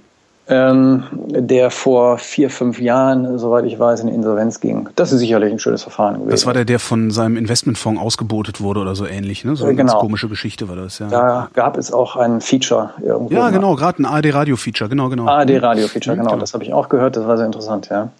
Und das ist sicherlich, äh, das ist ein spannendes Verfahren. Das ist wirklich ein spannendes Verfahren. Aber das, das sind die Ausnahmefälle. Ja? Also das kommt nicht, äh, also ich sag mal so, das ist ein, äh, ein, ein interessantes Verfahren, das muss nicht jedes Jahr kommen. Mhm. Ja? Es kann auch mal sein, dass es alle zwei, drei Jahre kommt. Und sonst ist das Brot- und Buttergeschäft. Haben wir noch irgendwas vergessen? Ich kann ähm, den, ich sag mal, den äh, Privatpersonen, sage ich jetzt mal, eigentlich nur raten, die das hören, nicht zu lange zu zögern ähm, frühzeitig den Entschluss fassen, einen Insolvenzantrag zu stellen. Denn die Einschnitte in dem persönlichen Leben sind meiner Ansicht nach so gut wie gar nicht merklich. Denn ich sage ja, man setzt sich einmal zusammen und alles weitere schriftlich. Das heißt, in der Regel noch einmal im Jahr kommt ein Brief oder irgendwas von mir als Insolvenzverwalter. Und natürlich wird es veröffentlicht, ja, aber man ist auch nach sechs Jahren raus. Und äh, man startet dann wirklich bei Null. Und jeder sollte, wenn so eine Situation entsteht, die kann ja schnell entstehen, äh, konsequent handeln. Weil der, äh, dieses soziale Stigma, ich kann es nur, gut, ich bin Profi, ich habe täglich damit zu tun, ich sehe es nicht mehr. Ich sehe es nicht mehr. Ulrich, ich danke dir. Und ich bin Holger Klein und danke euch für die Aufmerksamkeit.